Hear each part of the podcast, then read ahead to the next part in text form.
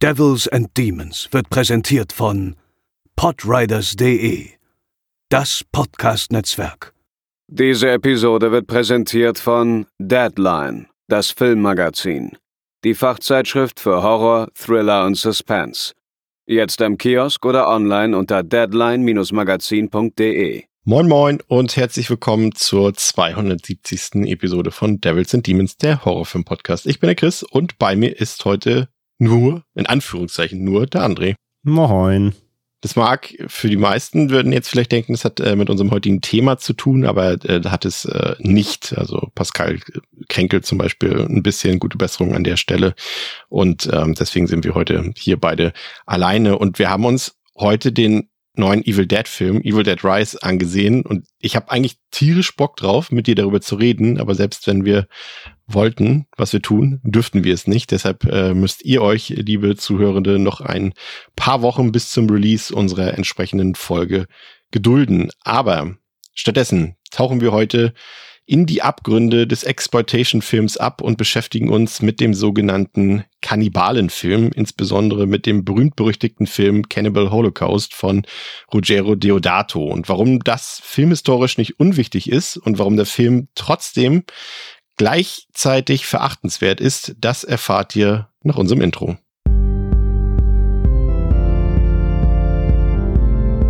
They're coming to get you, Barbara. They're coming for you.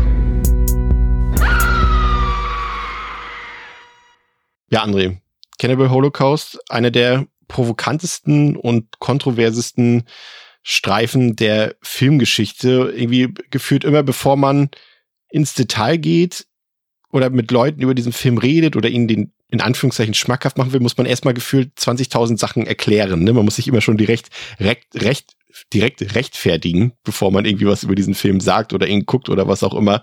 Das ist, äh, trifft, glaube ich, auf kaum einen anderen Film, vielleicht noch bei A Serbian-Filmen so sehr zu wie bei Cannibal Holocaust, oder? Absolut, ja. Ist halt so ein Film, den man halt auch nicht, also noch auch, also bei, bei, bei Serbian-Filmen ist es ja noch mal eine Ecke krasser, weil den, also den ist ja bekannt, ne, wollen wir auch hier die besprechen und haben wir uns darauf geeinigt, dass wir den einfach nicht als erstrebenswert finden.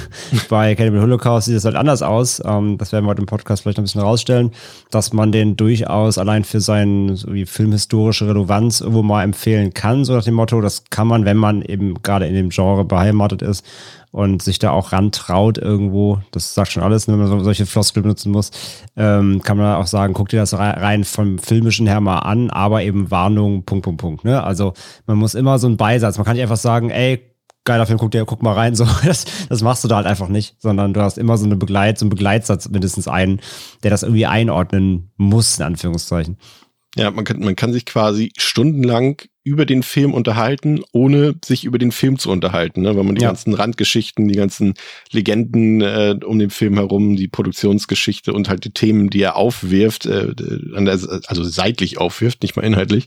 Ähm, und äh, ja, das ist, äh, die meisten Diskussionen gehen ja auch immer ein bisschen in diese Richtung. Wir äh, gehen da ein bisschen mehr ins Detail heute natürlich wieder und, und äh, picken uns da auch die ganzen Sachen raus. Aber ja, wie ich quasi eben schon angedeutet habe, bevor man in diesen Film hineingeht, sollte man vielleicht ein paar Dinge vorab wissen, gerade für die Leute unter euch, die jetzt nicht die Genre erfahrensten Leute sind oder es erst noch werden wollen, ähm, äh, sollten wir vielleicht noch ein bisschen über die, die Roots quasi von Cannibal Holocaust und den generell dem Kannibalenfilm noch ein bisschen reden. Und ähm, der Kannibalenfilm hat ja seinen Ursprung im sogenannten Mondo-Film, der als ein Subgenre des Exploitation-Films, aber auch gleichzeitig des Dokumentarfilms gilt.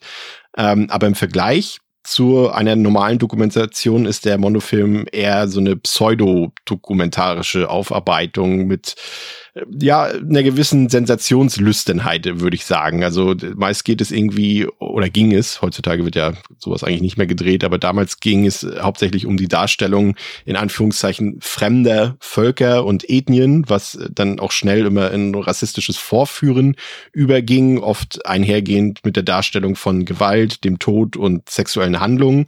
Und die Filme haben echte Szenen mit inszenierten Szenen vermischt, was auch sehr gut äh, zu unserem heutigen Film passt, deswegen erwähne ich sie an der Stelle schon mal. Und den äh, Startschuss dafür machte 1962 äh, der Film, ich weiß gar nicht, ist der Mondokane oder Mondokane? Ja, das, das weiß ich auch immer nicht. Ich glaube Mondokane hätte ich fast gesagt. Also Kane klingt halt zu englisch, ein italienischer Film. Ja, müsste Mondokane sein. Ne? Mondokane ne? irgendwie, aber ich bin auch nicht ganz firm. Ja, und äh, der wurde von den ohnehin für diese Filme bekannten äh, Giulia Tiero, Giacopetti, äh, Paolo Cavara und Franco Prosperi gedreht, äh, von denen Diodato, also der Regisseur von Cannibal Holocaust, auch nachweislich inspiriert wurde. 1966 kam dann der Film Afrika Adio, den äh, ich mir auch schon mal angesehen habe, beziehungsweise noch nicht ganz zu Ende geschaut habe, aber der soll wohl äh, der sehenswerte in Anführungszeichen unter diesen Filmen sein. 1971 kam dann noch Adio Sio Tom raus. Ähm, der auch äh, durchaus bekannt ist und das äh, mündete später sozusagen im legendären André Filmbörsenkracher Gesichter des Todes, äh, von dem unsere Zuhörerinnen sicherlich auch schon mal gehört haben. Äh, bist du vertraut mit Gesichter des Todes? Ja, ja, ja, habe ich auch in meiner Jugend irgendwann mal angeschleppt bekommen, VHS. Wird ja auch gerade ein Remake zugedreht. Warum ja, auch noch immer. gar nicht vorstellen, was das. Äh, ich auch nicht. Äh, äh, vielleicht für die Unwissenden, was muss man sich unter Gesichter des Todes, also Faces of Death, vorstellen? Äh, wer von früher noch Rotten.com kennt. Eigentlich war das verfilmte Rotten. Ähm, ja, es geht, ist also, es ist eine Vermischung von sowohl echten, aber auch gefakten, ähm, ja, quasi Home-Videos in Anführungszeichen oder Experimentvideos. Es geht um Tod. Es sind Szenen von sterbenden Menschen und teils sind sie, oder, oder auch Tieren teilweise. Äh, teils sind sie echt, teils gefaked und das war halt das große, der große Aufreger. Ähm, man sollte nicht quasi nicht erkennen, was echt ist, was, was Fälschung mhm. ist. Und es sollten die verschiedenen, ja, wie der Name sagt, Gesichter der, des Todes eben gezeigt werden, die verschiedenen Arten des Sterbens. Ähm, der Urvater des Gewaltpornos eigentlich im Grunde. Ähm, ja, das kann man erwarten. Ja, das ist äh, teilweise echt ganz wild, was da passiert ist. Und auch bei diesem Film hier von, von Jacopetti äh, war es irgendwie so, dass der wohl auch ähm, sehr eng mit den gewissen Staatsoberhäuptern in Afrika zum Beispiel zusammengearbeitet hat. Also Diktaturen, kann man ja auch so sagen, wie es war, äh, und dass er dort ähm, Exekutionen und sowas äh, filmen durfte, in Anführungszeichen, und die da teilweise echt äh, sich nach ihm gerichtet haben, also wann, wann, wann er drehen kann, sozusagen. Danach wurde die, die Exekution datiert und so eine Geschichten alles. Also das ist alles ganz wild aus einer Zeit, die man sich heute, also das kann man sich heutzutage gar nicht mehr vorstellen, ne, dass so eine Filme mal produziert wurden. Gut, das ist hier 1962 Gesicht des Todes, war ja, glaube ich, schon in den 80ern, wenn ich mich nicht irre, ne? So Anfang, Mitte 80er. Ja. Ähm, da sieht man, wie weitläufig das ist. Aber es ist eher so, dass, also richtige Mondo-Filme gibt es gar nicht so viele. Es gibt aber ausreichend Filme, die Ach, 78, genau. 78, ah, 78 war der erste Gesichter des okay. Es gibt ja mehrere. Ja, ja. Der erste war 78. Okay. Ähm, es gibt aber ausreichend Filme, die Elemente des Mondo-Films sozusagen enthalten. Ähm, was vielleicht ein bisschen wichtiger ist äh, für Cannibal Holocaust ähm, und beziehungsweise nee, umgekehrt, was für die Entwicklung eines anderen Genres ähm, von enormer Wichtigkeit war, ist tatsächlich Cannibal Holocaust, nämlich für den Found-Footage-Film.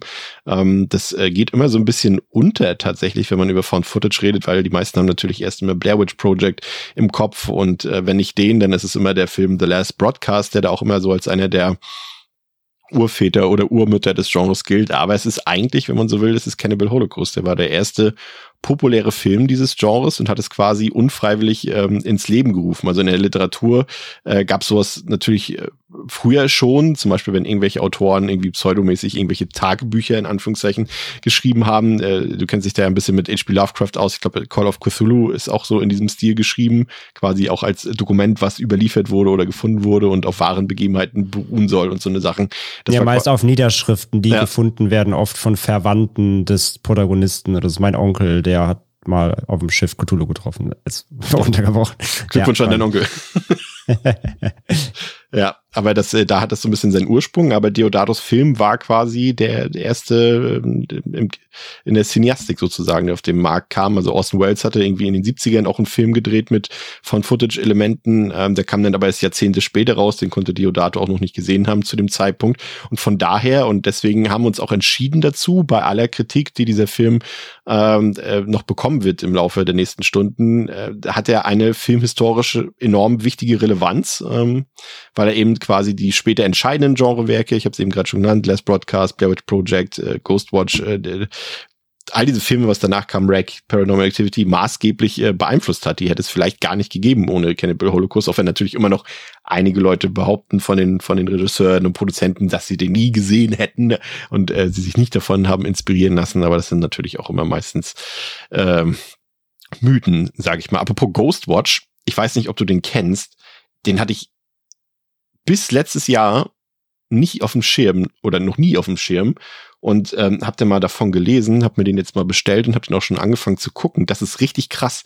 Das ist quasi eine Pseudodokumentation, die BBC damals an Halloween, ich glaube 1992, ausgestrahlt hat im Fernsehen. Es ist aber so aufgebaut wie eine echte Fernsehshow äh, mit einem echten Reporterteam, das vor einem Haus ist, äh, wo sie quasi Geistersichtungen ähm, ähm, über, wie sagt man, nicht erforschen, quasi überprüfen wollen. Das ist eine Familie, die sagt, sie behaupten, sie haben Geister im Haus und das wollen die, will die Reportage quasi sozusagen davon berichten. Und ähm, die, die Leute dachten echt, das wäre echt. Also die haben da, die haben dann auch gleichzeitig noch so eine Fake-Hotline eingeblendet, bei der man anrufen konnte und selber von, von Geistersichtungen berichten konnte. Und da haben wohl über 100.000 Leute angerufen dort an dem Abend, als es ausgestrahlt wurde. Abgefahren. Voll krass. Ja, ich habe das kurz, kurz nebenbei mal aufgerufen. Krass, ja. Ja, das ist super cool. und das, unter, das, anderem, unter anderem geschrieben von Stephen Folk. Der hat unter anderem für Ken Russell Filme, Drehbücher geschrieben und für äh, Friedkin Filme. Krass. Ja, und das war damals ein, ein riesiges Thema. Es durfte irgendwie dann noch nicht, nicht ausgestrahlt werden, dann irgendwie danach nicht und, und so eine Sachen alles. Es war schon sehr wüst. Es gab sehr viel Kritik für die BBC, dass sie das gemacht haben. Aber den unbedingt mal, falls man den kriegen kann, der, den gibt's, ist, ist in England bei 101 Films rausgekommen, falls wer die Blu-ray hat. Also das ist, äh, das war mal eine Sache, da muss ich sagen, äh, die hatte ich nicht auf dem Schirm und die hat mich überrascht. Äh, gibt's ja auch äh, für uns jetzt, äh, für Horror-Allesgucker, äh, doch selten, dass man noch mal so eine Überraschung oder einen Film kriegt, von ja, gerade sowas Abstruses hat man ja. ja überhaupt nicht, das hat man ja auch hier nicht mitbekommen, sowas. Also äh, in Deutschland vor allem, ne? Also es gab, lief ja wahrscheinlich hier auch nie. Ja. Oder gibt's auf Deutsch? Nee, wahrscheinlich nicht, ne? Nee, nee. nee. Also, ja. nee, glaub nicht. Aber es ist co coole Idee auf jeden Fall. Dann ähm, müssen wir noch einmal ein bisschen über Kannibalen reden, weil das natürlich, äh, gerade wenn wir heute darüber reden im Zusammenhang mit den Filmen, ist das natürlich eine Darstellung von Kannibalen, die eher von zweifelhafter Natur ist, die größtenteils auf, auf rassistischen Vorurteilen äh, beruht. Ähm, da zumindest zur Einleitung noch ein bisschen Aufklärung darüber. Also gerade viele Berichte, die man auch früher gelesen hat, äh, die stammen natürlich alle so aus dem Bereich der Fabeln und dienten eher eben der Diskriminierung von, von indigenen Völkern.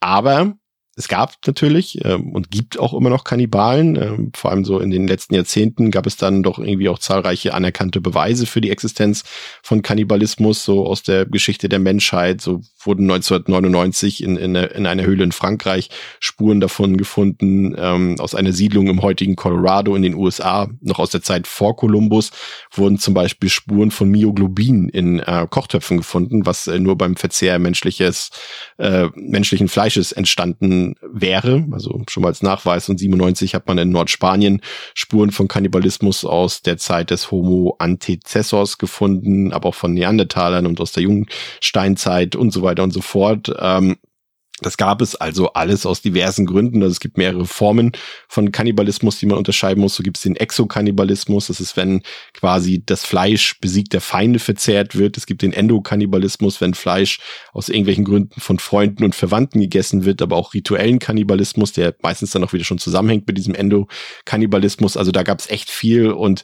äh, gerade auch äh, du, André, ne, bei deinem anderen Podcast Ende mit Schrecken und du bist ja auch öfter mal so mit, mit urbanen Legenden und sowas in Kontakt. Da gibt gibt es auch genug mhm. prominente Fälle ne, aus den letzten Jahrhunderten bis in die Gegenwart hinein, wenn man so an diese Donnerparty in den USA denkt, wo die sich dann am Ende selbst äh, verspeist haben, den Flugzeugabsturz 1972 in den Anden, aber auch äh, Thema True Crime, ne, den Kannibalen von Rothenburg, Jeffrey Dahmer, das Monster ja. von Rostov.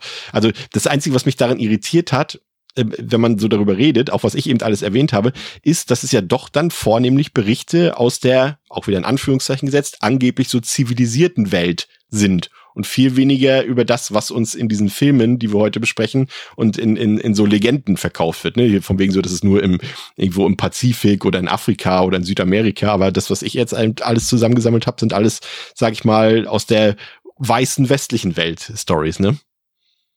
Mm, jein. Ähm, zumindest die, die wir mitkriegen, größtenteils. Aber gerade, gerade auch für EMS forschen wir auch viel so auf der ganzen Welt. Und du glaubst gar nicht, wo überall diese solche Legenden entstehen. Also da hat eigentlich ja im Grunde jedes Land so seine, seine Go-Tos, sag ich mal. Ähm, von daher, da vertut man sich oft. Also äh, die westliche Welt übernimmt dann auch vieles, eher mal, was sie sonst so aufgeschnappt hat. Aber ähm, gerade auch so im, im Südam so lateinamerikanischen Raum, so, da gibt es auch ganz, ganz viel solche, solche, ähm, solche Legendenbildungen. Ja, ja, ja, die Legenden, aber ich meine jetzt die wahren Geschichten. Ach, die wahren Geschichten, ja. die wahren Geschichten, okay, ja, ja, das, das mag sein, ja. Deswegen, ich habe da irgendwie das Gefühl, dass sie vielleicht irgendwie das, äh, dass sie den, den, den Stiefel woanders hinschieben wollen, den, So von wegen, ja, bei uns gab es keine, aber bei denen, ja. Ähm, aber gehen wir rüber ins, ins Kino, würde ich sagen, und zwar zum, zum Kannibalenfilm. Ähm, und die Thematik, die, die fand zwar irgendwie schon deutlich früher im Kino statt, aber das, was wir heute herkömmlich als Kannibalenfilm bezeichnen, entstand vor allem durch den Film Man from Deep River, beziehungsweise Mondo Cannibale. Und das ist ein Film ähm, von Umberto Lenzi, den hatten wir hier auch schon mal im Podcast, und der hat schon viele der späteren Tropes des Kannibalenfilms ins Leben gerufen, wie, das klingt jetzt ein bisschen absurd, aber das ist tatsächlich ein Trope des Kannibalenfilms, wie äh, Vergewaltigung oder Gruppenvergewaltigung äh, von Frauen, Tötung von Tieren. Ähm, und man muss sich Man from Deep River so ein bisschen vorstellen wie eine Schmuddelvariante des Pocahontas oder der mit dem Wolftanz-Szenarios irgendwie so ein bisschen vorstellen. Der ist nicht schlecht, der Film, der hat ganz hübsche Musik und es ist auch irgendwie spannend, mal den Ursprung des Genres zu sehen, aber wirklich gut ist der Film irgendwie aus meiner Sicht ähm, nicht. Hast du den mal gesehen? Ich meine ja, aber ewig her, Ben. Das war so in den Zeiten von, äh, man schleppt in, im, im jungen Teenager-Alter VHS-Kassetten von überall ran. Ich meine, der war da mal dabei. Das war so im Zuge eben von Cannibal Holocaust, äh, Mon, hier, äh, dann gab Mondo Kannibale, ne, dann hier noch, dann gab es hier noch mehrere Teile. Hier der Vogelmensch heißt einer von denen auf Deutsch oder so. Auch von Deodato. Äh, ist auch von Deodato, ne? Ja. ja. genau.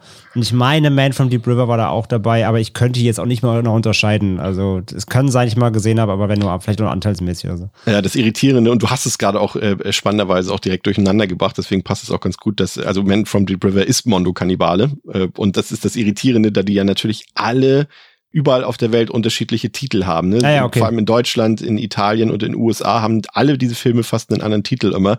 Und da kommt man so leicht durcheinander. Ne? Also es gibt ja auch noch diesen ominösen Cannibal Holocaust 2, auf den ich gleich noch eingehen werde, der nichts damit zu tun hat mit diesem Film. So, ne? Also ähm, da kann man durchaus mal irgendwie da, da landen auch manchmal Filme doppelt im Regal unter unterschiedlichen Titeln. ja, vor allem der deutsche Titel von Cannibal Holocaust 2 ist eigentlich das die Krönung der Schöpfung. Das ist nämlich Amazonia Kopfjagd im Regenwald. Ja. Nicht Kopfgeldjagd, Kopfjagd. Das müsst ihr euch mal für Zunge zergehen lassen. Ja. Und wenn man sich die Namen der Regisseure durchliest, die in der kurzen Lebenszeit des Kannibalenfilms äh, gedreht haben, dann bekommt man eigentlich auch eine ziemliche Idee von den Qualitäten dieser. Also wir haben Ruggero Deodato heute natürlich, Umberto Lenzi habe ich schon erwähnt, aber eben auch Leute wie Joe D'Amato und Jesus Franco. Also gerade D'Amato, der hat zum Beispiel ähm, 1977 Emmanuel and the Last Cannibals ähm, rausgebracht und der hat dann so ein bisschen den härteren sexuellen Content in das Genre gebracht und da ist Schmuddel Trumpf. Und der ist auch mehr, also wer sich mit Emanuel so ein bisschen auskennt, der hat eher Emanuel Pornozüge, als dass er irgendwas mit einem Kannibalenfilm zu tun hat. Aber, André, es gibt eine Szene mit einem rauchenden Schimpansen in dem Film der Emanuel beim Nacktbaden bespannert. Das ist äh, vielleicht die beste Szene des Films. und das ist, wo ich dir vorher erzählt hatte, ist auch einer von den Filmen, die nicht im Dschungel gedreht wurden, sondern in der Nähe von Rom, so dass du auch offensichtlich siehst, dass es ein bisschen nach Stadtpark aussieht, das Ganze. ja. Aber da konnten sie noch nicht so gut kaschieren. Ja, aber hat ein paar saftige Splatter-Szenen zumindest. Ähm, 1980 äh, hat dann Umberto Lenzi wieder nachgelegt mit seinem berüchtigten Eaten Alive-Film. Äh, der hat echt ein paar deftige Gewaltszenen, hat einen guten Score, was ja fast auf all diese Filme so ein bisschen zutrifft, hat auch ein paar bekannte Leute in der Besetzung und hat dann auch im Vergleich zu zu äh, äh D'Amatos Film auch exotische Kulissen hier in Sri Lanka in diesem Fall und der gehört auch wirklich noch zu den besseren Kannibalenfilmen, aber der, ja, hat dafür ein anderes Problem. Er ist äh, quasi einer der ersten Filme, die so richtig die ähm, Thematik von Tiersnuff und Misogynie quasi äh, ins Spiel gebracht hat ähm, und ist damit dann eben auch wieder nur von, ja, muss man selbst wissen, ob man sich das anguckt oder nicht. Er hat so ein bisschen frisches, frisch, frischen Wind reingebracht, weil er eine Sektenthematik hat, ähm, was sich so ein bisschen abgrenzt von den anderen Filmen im Genre. Aber ansonsten, André, muss man schon mal sagen, äh, an der Stelle, die laufen im Prinzip ja eigentlich alle gleich ab. Ne? Irgendwelche weißen Menschen, in Anführungszeichen zivilisierte Menschen, treffen irgendwo auf der Welt auf indigene Stämme, die im Film meistens als die Kannibalen oder die Wilden dargestellt werden. Und es entsteht dann irgendwie ein Konflikt, bei der dann mal mehr oder weniger Gewalt eine Rolle spielt, bei der mal mehr oder weniger Sex eine Rolle spielt, bei der manchmal ein bisschen mehr, manchmal ein bisschen weniger Abenteuer-Feeling, so klassisches Abenteuerfilm-Feeling aufkommt und irgendwann später auch noch Zombies ergänzt wurden. Aber im Prinzip sind die Filme handlungstechnisch fast alle gleich, bis auf der Film, den wir heute besprechen, ne? Absolut. Ähm, das ist ja wirklich dieses, dieses Mondo-Ding, wir dringen jetzt in eine, Anführungszeichen, fremde Welt ein, ne? Und ergründen da Dinge, die so schockierend sind. Die hat die westliche Welt noch nie gesehen, quasi. Was ja, wie du schon gesagt hast, es hat ja komplett diese ganzen Stereotypen äh, und, und hat immer irgendwo rassistische Züge natürlich äh, angenommen weil es auch dieses White Savior-mäßige ist, ne, so, so, wir, wir Zivilisierten fallen da ein, so. Ähm, genau. Und viel mehr haben die Filme ja auch nie daraus gemacht, sondern es ging ja vor allem den äh, Regisseuren damals rein um diesen ganzen Shock-Value und das Ausschlachten, klar. Ja. Die Zombies brachte dann 1980 Marino Girolami äh, mit dem vergessenswerten Film Zombie-Holocaust ins Spiel, dessen Name natürlich auf den Klassiker des Genres Cannibal Holocaust anspielt, den ich jetzt mal hier in unsere Kurzhistorie noch außer Acht lasse, da wir ihn ja gleich umfänglich besprechen werden. Ähm, ich habe mir vor ein paar Tagen äh, Jesus Francos Film The Devil Hunter angeguckt aus dem Jahre 1980. Der ist richtig furchtbar, ein richtig schnell hingerotzter No-Budget-Film. Da geht es unter anderem um einen Kannibalenkönig, dem man ganz weirde Practicals ins Gesicht geklatscht hat, so dass man die ganze Zeit eigentlich nur am Lachen ist und das wurde dann auch nur mit deutschen Geldern finanziert. Also weshalb auch ein paar bekanntere deutsche DarstellerInnen durchs Bild laufen. Ähm, Im selben Jahr hat dann, ich glaube, den kennst du auch, den Film, ähm, hat Joe D'Amato dann Anthropophagus rausgebracht, der ja auch mhm. durchaus einen legendären Ruf hat, aber ich habe mir den auch mal, ist so gar nicht so lange her, mal angeguckt. Ähm, also der ist nicht mehr so richtig guckbar. Ich glaube, nee, das ist schon ein bisschen der, länger her, ne? Der, ja, ja, der, der, der ist, ist wirklich auch im Pacing und so weiter und der hat schon, also klar, es gibt immer noch die, die legendäre Szene ne, mit Baby und so, aber ähm, so richtig holt er auch keinen Ofen mehr vor. Da finde ich absurd immer noch besser guckbar ja. der mehr oder weniger so ein bisschen der Nachfolger ja ist, ne, so im Geist. Der ist so richtig gut sogar, finde ich. Der ist ziemlich gut, ja, ja. Und, äh, aber, ja, aber es ist viel bei D'Amato. Ich meine, äh, auch legendär natürlich Erotic Nights of the Living Dead bei uns äh, in der Gewalt der Zombies, halb Porno, halb Zombiefilm am Strand, auch komplett durch, ey, also der Typ. es ist, es ist so liebenswert, abstrus alles, äh, Wahnsinn. Ja. 1981 wollte Umberto Lenzi dann nochmal verdient eincashen und wollte im Zuge des Erfolgs und der Empörung über Cannibal Holocaust dann eine noch grausamere Variante des Stoffs drehen und das tat er dann auch mit Cannibal Ferox beziehungsweise Nackt unter Kannibalen, übrigens auch dort gedreht, wo Cannibal Holocaust gedreht wurde. Äh, und Lenzi, äh, ja, der begründete letztendlich mit Man from Deep River quasi das Genre, also mit Mondo Kannibale und hat es dann mit Cannibal Ferox knapp zehn Jahre später auch beerdigt, wenn man so will. Ähm, und der Film ist halt echt so, den habe ich nochmal gerewatcht Rewatch vor ein paar Tagen.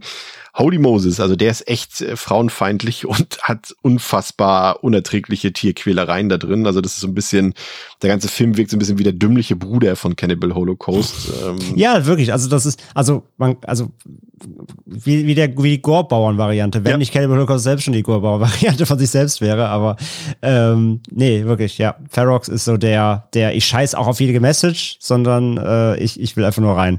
Ja, das ist, das muss man dem Film zugestehen. Die Splatter-Szenen sind halt bei aller Abartigkeit echt hervorragend getrickst und sehen auch stark aus. Aber das war's dann auch irgendwie schon. Und dann war das Genre dann auch quasi auserzählt in der Folge und es kamen irgendwie nur noch wenige Filme raus, die dann auch eher diesen Abenteueraspekt hervorgehoben haben, wie eben das äh, von dir eben angesprochene inoffizielle Cannibal Holocaust Sequel Amazonia äh, oder der Film Massacre in a Dinosaur Valley den habe ich mir auch angeguckt. Da gibt's überhaupt gar keine Dinosaurier in dem Film. Und äh, dann war es das auch. Dann kam noch, äh, hat Deodato selbst noch Cut and Run rausgebracht, der aber jetzt nicht so viel mit Kannibalen mehr zu tun hatte. Und zuletzt wenn man so will, macht er ja eigentlich nur unser Spezi Ila Roth mit seiner Hommage ans Genre noch so ein bisschen aufmerksam. Und ich finde, man kann ja The Green Inferno durchaus auch ein paar Qualitäten zuschreiben, auch wenn der Film natürlich gleichzeitig irgendwie unter den üblichen Schwächen eines Eli Roth-Films äh, leidet, aber den fand ich eigentlich äh, soweit trotzdem noch ganz gut. War mal spannend, diese Thematik, weil sie halt ja echt auch lange keine Rolle mehr gespielt hat im, im Genre-Kino, dass äh, sie noch mal so in, wie sagt man, in die Moderne geholt wurde. Hast du den gesehen, Green Inferno? Ja, ja, habe ich gesehen, habe ich gesehen. Der ist halt, also die Figur ist halt maximal dümmlich ja. und hat auch sonst ein paar Regie-Flaws, wie sagst du, und Eli Roth, aber ist jetzt kein Unfall so. Der ist schon einer seiner besseren, ja. Ja. Aber in der Summe und ich glaube, da wirst du mir zustimmen, ähm, um schon mal ein bisschen was vorwegzunehmen, ist äh, Cannibal Holocaust im Prinzip der Einäugige unter den Kannibalenfilmen.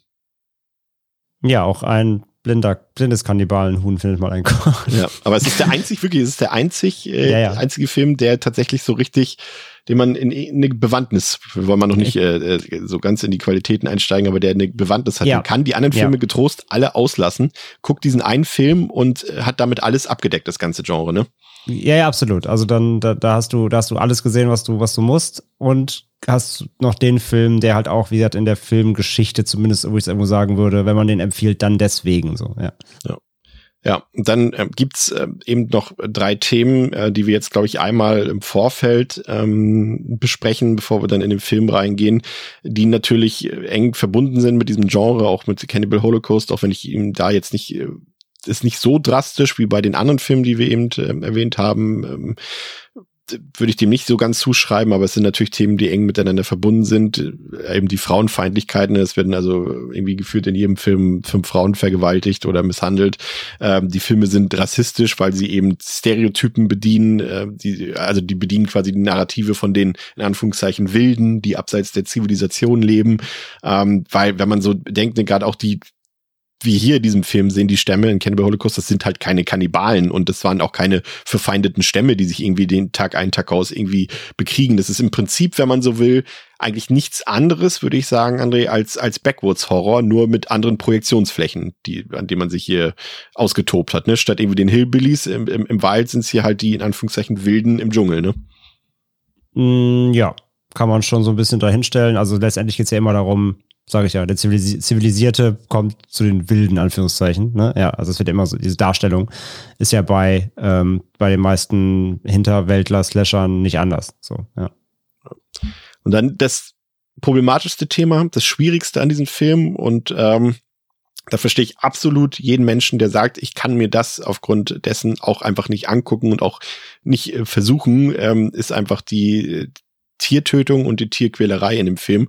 Und damit meinen wir jetzt nicht, dass dort irgendwelche ähm, Practical Effekte von Tieren dort erzeugt wurden. Nein, es wurden für die meisten der Filme, die ich ähm, erwähnt habe und auch für Cannibal Holocaust wurden echte Tiere getötet und äh, diese Tötungen wurden äh, gezeigt und also werden im Film gezeigt, äh, werden ausgekostet. Also man sieht auch, dass die Leute da nicht einfach nur die Tiere töten zur zum zur wie sagt man zum zum Essen, sondern dass sie auch gequält werden, die Tiere. Und das ist halt eine Sache, die geht gar nicht. Ähm, Deodato selbst hat das immer damit gerechtfertigt, eben, dass die Einheimischen die Tiere ja eh getötet hätten und gegessen hätten. Aber dann fragt man sich halt, wenn man die Szenen so sieht, ähm, äh, wozu dann die Quälerei? Das hat ja auch dann nichts mit einem Ritual zu tun, weil man ja ganz klar im Film sieht, dass weiße Leute die Tiere getötet haben. Also man kann es dann nicht mehr irgendwie durch irgendwelche rituellen Dinge rechtfertigen. Und äh, das ist natürlich, und das ist das den Punkt, gebe ich dem Film nicht und auch Deodato nicht und auch generell dem Kannibalenfilm nicht. Aber es ist natürlich eine Sache und die wird gerne verschwiegen, weil ne, es ist hier ein Horrorfilm, den wir quasi besprechen und da muss man, ein Horrorfilm muss sich generell immer mehr rechtfertigen, als das andere Filme oder andere Genrebeiträge oder Mainstream-Filme tun müssen. Aber wenn man sich das anguckt im Laufe der Geschichte des Films, also Godard hat Tiere vor der Kamera töten lassen für seinen Film Weekend. Sam Peckinpah hat Hühner enthaupten lassen für Pat Jarrett and, and Billy the Kid 1973. John Waters in Pink Flamingos. Viele Filme aus unserem, aus unserem geliebten Hongkong-Kino und aus dem chinesischen Kino. Da werden äh, Tiere reihenweise getötet. Selbst Jodorowsky hat in El Topo Tiere töten lassen. Und bei Apocalypse Now kommt man mit dem Zählen gar nicht hinterher mit den Tieren, die da getötet wurden. Aber darüber redet gefühlt niemand, weil du hast halt einen Film äh, namens Cannibal Holocaust und eben Cannibal Ferox, auf den du quasi dieses komplette Thema projizieren kannst. Ähm, das äh, sollte man vielleicht nicht vergessen, ne, wenn man über das Thema redet, dass auch äh, durchaus Mainstream-Filme, bekannte Filme, Oscar-prämierte Filme das auch gemacht haben, was natürlich genauso verachtenswert ist. Aber André, ich glaube, wir sind uns einig, dass das schon ähm, ein maximaler Schandfleck ist, der hier auf diesen Filmen haust. Gerade ja, als, und dafür muss man ja nicht mal Tierliebhaber sein, ne? nee, davon muss man, dafür muss man einfach Liebhaber von ethischen Werten sein. ähm, äh, klar, das ist natürlich die größte Sauerei und ähm, hast du gerade auch, hast du gerade schön ausgeholt.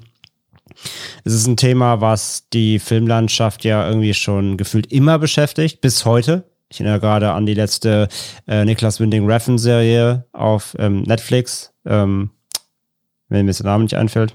äh, wie hieß sie? Äh, Neo Noir? Kopenha nee. Kopenhagen Cowboy. Kopenhagen Cowboy. Äh, wo auch im Vorfeld äh, ist ja bis heute irgendwie ungeklärt. Äh, es wurde behauptet, äh, er hätte am, am Set irgendwie ein Schwein töten lassen für eine Szene hat zumindest die Peter berichtet, weil sie jetzt von einem Assistent, äh, Assistenten am Set gehört hätten, ist bis heute unbestätigt. Aber das Thema ist bis heute immer wieder beständig, oder mit dieser Taube gerade, ne, bei dem Michael Bay ähm, Six Underground Film auf Netflix, soll eine Taube gestorben sein. Ist auch gerade im Prozess. Er wird ja verklagt. Ähm, weil Tauben in, wo der Film Italien oder so, unter, Art, unter Artenschutz stehen. Mhm. So. Äh, das Thema Tiere am Set und Umgang mit Tieren, ähm, wie sie behandelt werden und weiter, reden mit Tieren, ist allgegenwärtig im Film.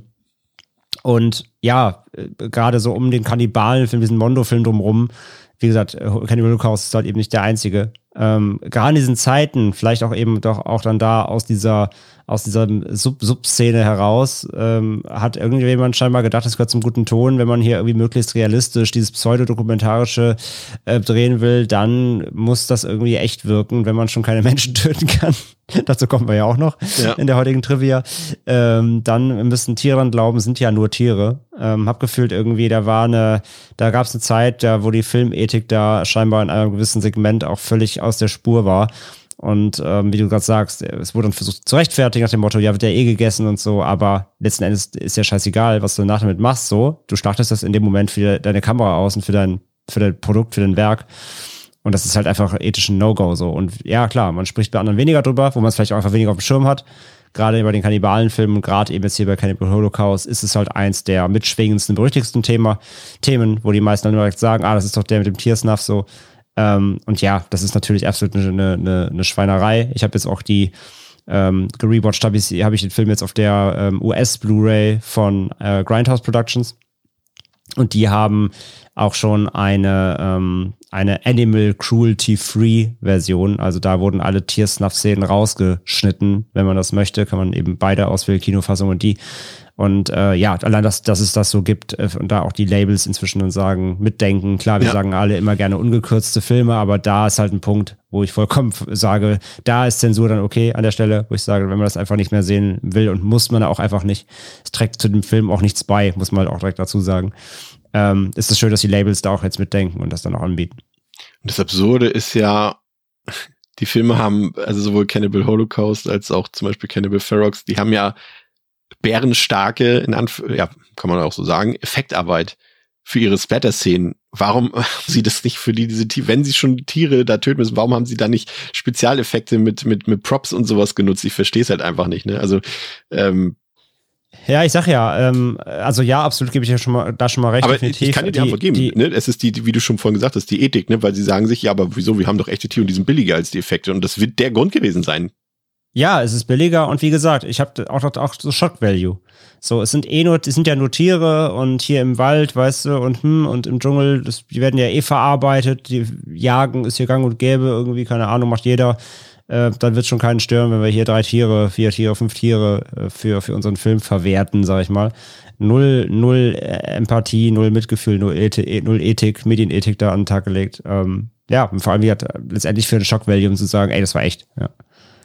Also es gibt immer viel zu diskutieren. Der Film sorgt immer für Reaktionen, egal ob äh, gut oder schlecht. Und ähm, da werden wir dann gleich noch den Film ein bisschen auseinanderklabüstern. Ähm, der Film aus dem Jahr 1980, der, äh, ich hatte es schon erwähnt, äh, hat den äh, deutschen Alternativtitel Nackt und zerfleischt, ähm, was ich sag mal so, nicht wenig dazu beigetragen hat, dass der Film äh, ja vielleicht sogar berühmter gemacht wurde als als als notwendig. Aber wenn man so eine reißerischen Titel, was ja schon der Originaltitel ist, ne, ähm, also mit so einem Titel, weiß ich auch nicht, hat auf Letterbox eine Durchschnittswertung von 2,8 von 5, auf der IMDb eine 5,8 von 10, hat 100.000 Dollar gekostet. Vornehmlich ähm, sind das Gelder aus Japan, Deutschland und Italien gewesen. Und der Film, André, äh, der hat deutlich über 20 Millionen Dollar eingespielt, einer der finanziell erfolgreichsten erfolgreichsten und ertragreichsten italienischen Filme überhaupt, hat allein in Japan schon 20 Millionen Dollar eingespielt.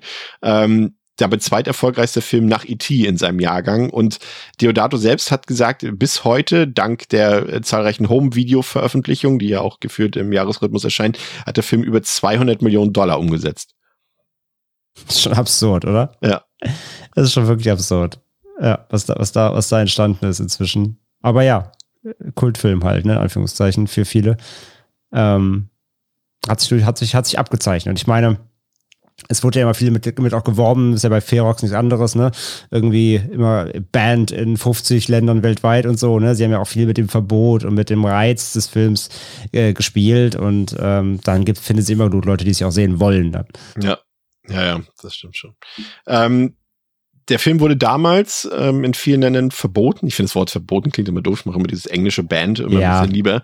Äh, und es ist, ist auch heute noch in, in ein paar wenigen Ländern ähm, der Fall. In Deutschland ist der Film beschlagnahmt. Deswegen erzählen wir euch auch nicht, wo ihr den Film sehen oder kaufen könnt. Hat eine Länge von 96 Minuten und hier gehen, ich glaube, gefühlt alle Triggerwarnungen raus, äh, die man an dem Film äh, nur aussprechen kann. Also wir, wir haben es, äh, wenn ihr diesen Film euch anseht, Rechnet damit, ihr seht die Quälerei und das Leid von Tieren, ihr seht Kannibalismus, ihr seht Vergewaltigung und ihr seht Rassismus. Also an der Stelle äh, sollten die Alarmglocken bei euch dann angehen, wenn ihr diese Themen, also empfindlich reagieren wir alle auf diese Themen, aber wenn ihr die filmische Darstellung davon nicht ertragen könnt, dann auf jeden Fall auslassen.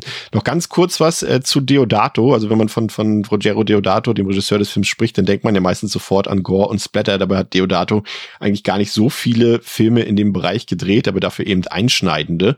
Äh, Deodato selbst wurde 1939 in Poltenza in Italien geboren und begann ähm, aufgrund seiner Bekanntschaft mit Roberto Rossellinos Sohn Renzo früh im Filmgeschäft zu arbeiten. So durfte er zum Beispiel als Regieassistent in den berühmten Cinecita Studios arbeiten und äh, dort lernte er dann sehr viel von seinen Vorbildern. Er war auch inspiriert von den Arbeiten von Roberto Rossellini, der als einer der wichtigsten Regisseure des europäischen Kinos gilt mit Filmen wie Roma Cita Aperta, Viaggio, jetzt kommt wieder mein geiles Italienisch, Viaggio in Italia, Germania, Anno Zero, Paisa und Stromboli.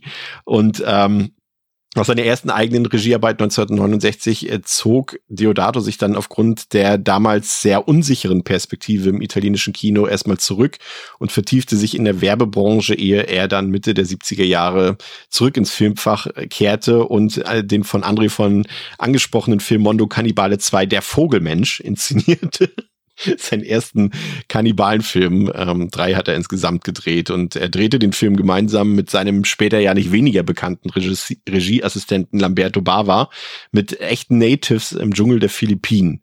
Und 1980 folgte dann sein skandalöser Durchbruch als Regisseur mit Cannibal Holocaust, woraufhin ein dreijähriges Berufsverbot folgte, dazu später dann aber mehr. Kurz vor Cannibal Holocaust drehte er dann den ebenfalls berüchtigten Schlitzer, der Schlitzer, beziehungsweise House on the Edge of the Park mit David Hess in der Hauptrolle. Und das ist, ja, auch ein ziemlich kontroverser Film, aber äh, sehenswerter Film und der ist ein bisschen verträglicher hier als Cannibal Holocaust. Ähm, und diesen konnte er dann quasi noch vor seiner Berufssperre veröffentlichen, weil er eben vorher schon gedreht wurde. Aber nach seinem Berufsverbot, da schien Deodato dann irgendwie geläutert zu sein und drehte von nun an nur noch leichtere Kost, äh, zum Beispiel wie dem Fantasy-Film Atlantis Inferno. Also er wollte da irgendwie nicht mehr mit dem Gesetz in Konflikt kommen. Er hatte zwar noch diesen äh, von mir vorhin erwähnten Kannibalenfilm ähnlichen äh, Streifen namens Cut and Run gedreht, der aber deutlich zahmer daherkommt als Cannibal Holocaust und auch vor allem ohne Gewalt an Tieren auskommt. Und es folgten dann noch ein paar bekanntere Filme wie Body Count und Die Barbaren,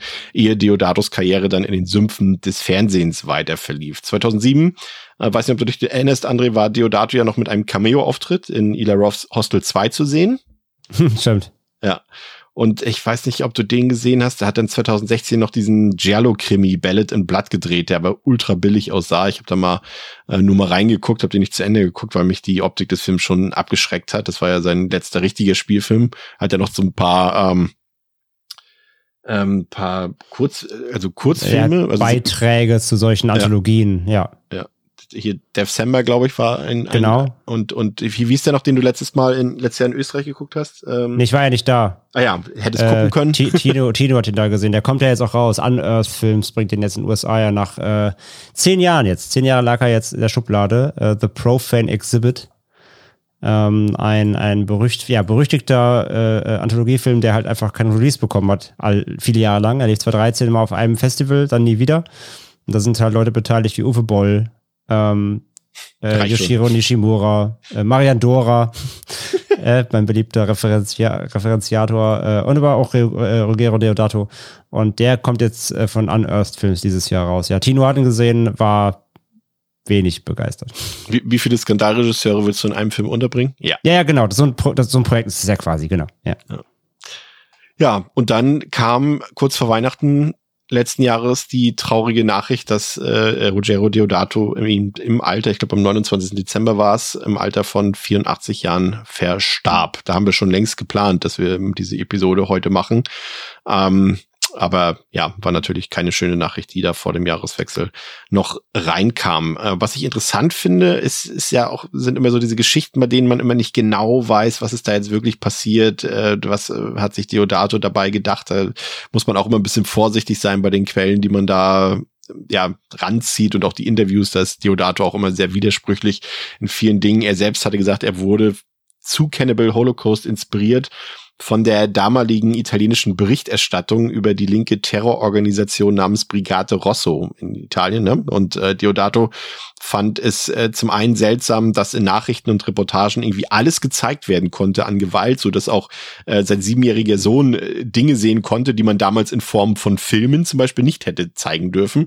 Und auf der anderen Seite hielt Deodato eben Teile der Berichterstattung auch für inszeniert. Und das hat er ja auch ähm, einfließen lassen in Cannibal Holocaust, wie wir gleich noch erfahren werden. Und dann gab es natürlich, das können wir vielleicht auch gleich vorweg erwähnen, André, dass äh, ja gesetzliche Nachspiel zu Cannibal Holocaust. Ne? Es gab eine Anklage wegen Mordes ähm, es gab eine Anklage wegen Verwendung echter Leichen. Äh, da musste er vor Gericht teilweise nachweisen, also musste die SchauspielerInnen dort äh, vor Gericht äh, mitbringen, um zu, glaubhaft zu machen, dass die noch am Leben sind. Er musste Fotos von den Leuten, die er dort für Spezialeffekte verwendet hat, musste er zeigen, dass die noch leben.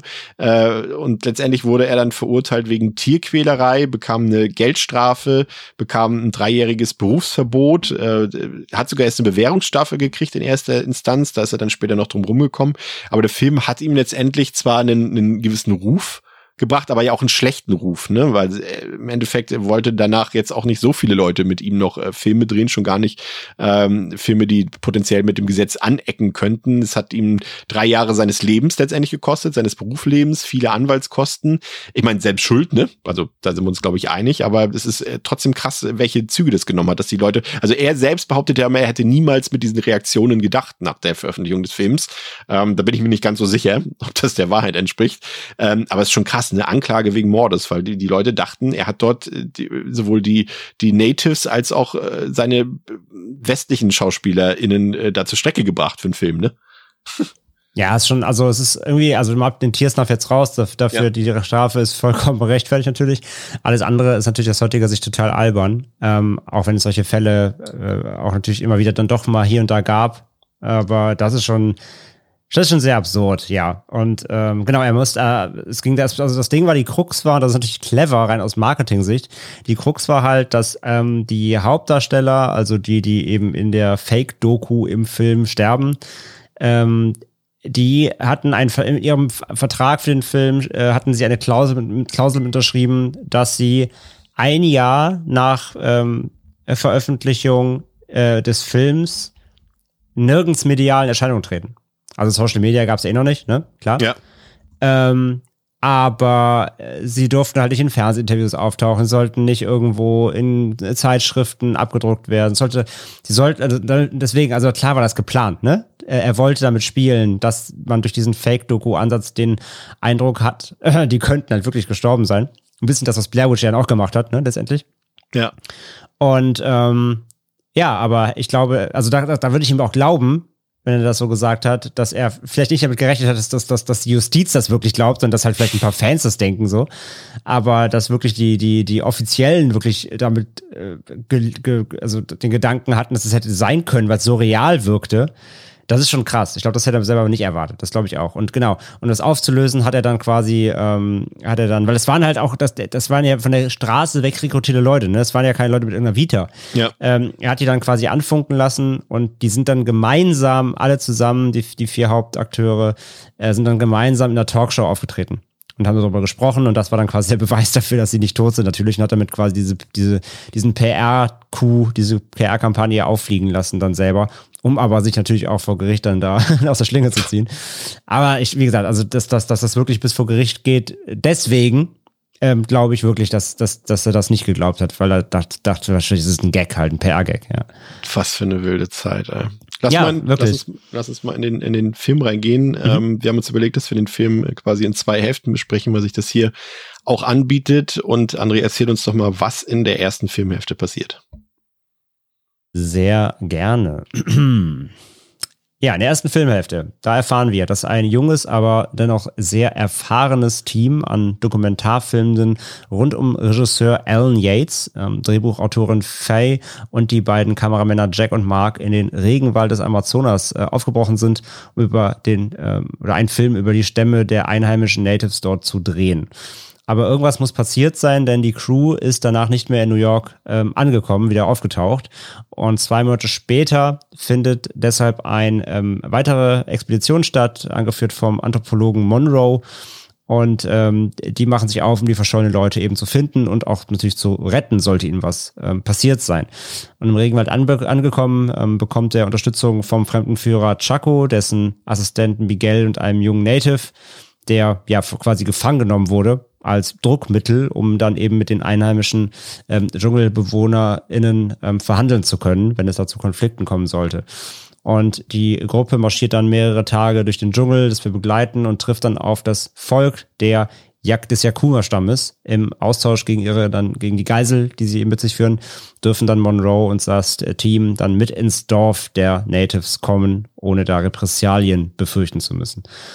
Und dort finden sie nicht nur erste Spuren der ähm, Dokumentarfilm Crew, ähm, sie müssen auch dann allerhand ja, Gräueltaten und Rituale der Einheimischen mit ansehen. Und die ähm, Stammesmitglieder verspeisen dann ja offenbar auch menschliches Fleisch, ja, der erste Ansatz hier von, von des Kannibalismus im Film. Aber ja, wirklich hilfreich ist es ähm, alles nicht da, der Aufenthalt. Und äh, bis es zu einem Zwischenfall kommt zwischen mehreren verfeindeten Stämmen an einem Flussufer.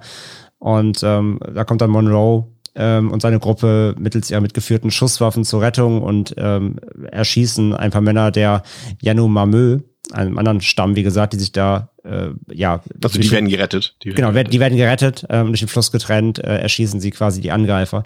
Und äh, zum Dank dürfen sie dann auch dort mit ins Dorf und ähm, Monroe nimmt dann ein Nacktbad mit den Frauen des Stammes, ähm, entdeckt dann aber auch nach diesem kurzen Moment der sage ich mal, ähm, interkulturellen An äh, Annäherung ähm, auf dem Rückweg eine Art Schrein oder so ein Totem, was an so einem Baumstumpf hängt. Und dort hängt nicht nur ein Skelett, ein menschliches, sondern eben auch die ganze Ausrüstung ähm, der Yates-Crew mit der Kamera und den Bändern und so weiter. Und ja, es wird eben aufgedeckt, dass die eben alle äh, tot sind, zur, äh, äh, zur Strecke gebracht wurden von diesem Stamm. Ähm, und jetzt ist eben die Frage, was ist passiert? Ähm, und was muss vorgefallen sein, damit eben die ähm, Yanomamö zu solchen drastischen Mitteln quasi greifen, um diese ähm, Eindringlinge ja, kalt zu machen. Um das herauszufinden, versucht dann eben Monroe ähm, an die Filmrollen der Doku-Crew zu kommen und bietet im Tausch einen Kassettenrekorder an, äh, von dem der Stamm dann eben ähm, ziemlich begeistert ist. Und das ist die erste Filmhälfte. Ja, und dabei, André, beginnt doch alles so, so harmlos mit dieser So ein- harmonisch. so harmonisch mit dieser eingängigen, lieblichen, verträumten Musik, die irgendwie so gar nicht auf das äh, bevorstehende Unheil vorbereitet. Nee, dazu dazu gibt's diese, diese schönen Luftaufnahmen äh, vom Regenwald dort im Amazonas und die Musik von, von Ritz Ortolani, äh, die gehört für mich ohnehin irgendwie zu den großen Stärken des Films, da sie am Anfang erstmal, also muss, kann man ja so sagen, es ist ein eingängiger Score, der bleibt auch hängen. Ähm, aber er verstärkt dann auch durch äh, den Kontrast, den er erzeugt, die, die später folgenden eindringlichen Szenen nochmal so richtig, ne, weil sie gerade emotional ja das glatte Gegenteil darstellen. Hier, ich habe es gesagt, so verträumt und lieblich und später die, ja, die Drastik in diesen brutalen äh, Gewaltszenen, die wir sehen. Also äh, vielleicht, ähm, wenn ihr den Film guckt, erinnert und, und, und gleichzeitig die Serie ähm, Euphoria kennt, äh, da feierte das Theme des Films äh, auch nochmal eine Wiederentdeckung vor ein paar Monaten. Also auch ganz spannend, dass das da nochmal aufgetaucht ist. Aber die Musik, muss ich ganz ehrlich sagen, ich hatte es ja schon bei, bei, dem, bei der Retrospektive vorhin äh, über den Kannibalenfilm gesagt, ist ja ohnehin immer ein wichtiges Thema beim Kannibalenfilm, aber ich finde dieser Score hier, also der ist natürlich poppig, das ist eingängig, ich weiß, das ist jetzt nicht unbedingt unsere Lieblingsmusik, aber ist schon toll gemacht, muss ich sagen. Absolut. Ähm, also die, die, die äh, Ton-Bildschere ist halt immer wieder beeindruckend bei dem Film, weil der Soundtrack, der Score, der hat richtig eindringliche, packende, ja, zur, zum, zum Setting des, des Dschungels, ja, des, des Green Inferno, die grüne Hölle, äh, passende, passende martialische Musik, aber eben auch dieses krass melancholisch verträumte Theme, das dann aber trotzdem manchmal über so drastische Bilder halt gelegt ja. wird, ne? Was es halt so krass, ja, fast schon so ironisch oder satirisch wirken lässt oder so mit so, ne, mit so einer Häme irgendwo, ne? Was aber auch wieder dazu passt. Also es passt ja dazu, was die Filmcrew um Ellen Yates eben anstellt mit dem Kannibalen oder in, in deren Territorium. Ähm, die das halt für sich abfeiern und, und, und, und daraus Profit schlagen wollen. Und dass du dann diese, diese, ja, für die, für die Crew ist das alles nichts, ne? Das ist, für die ist es einfach nur ein Job, so und nachher hoffentlich Kohle.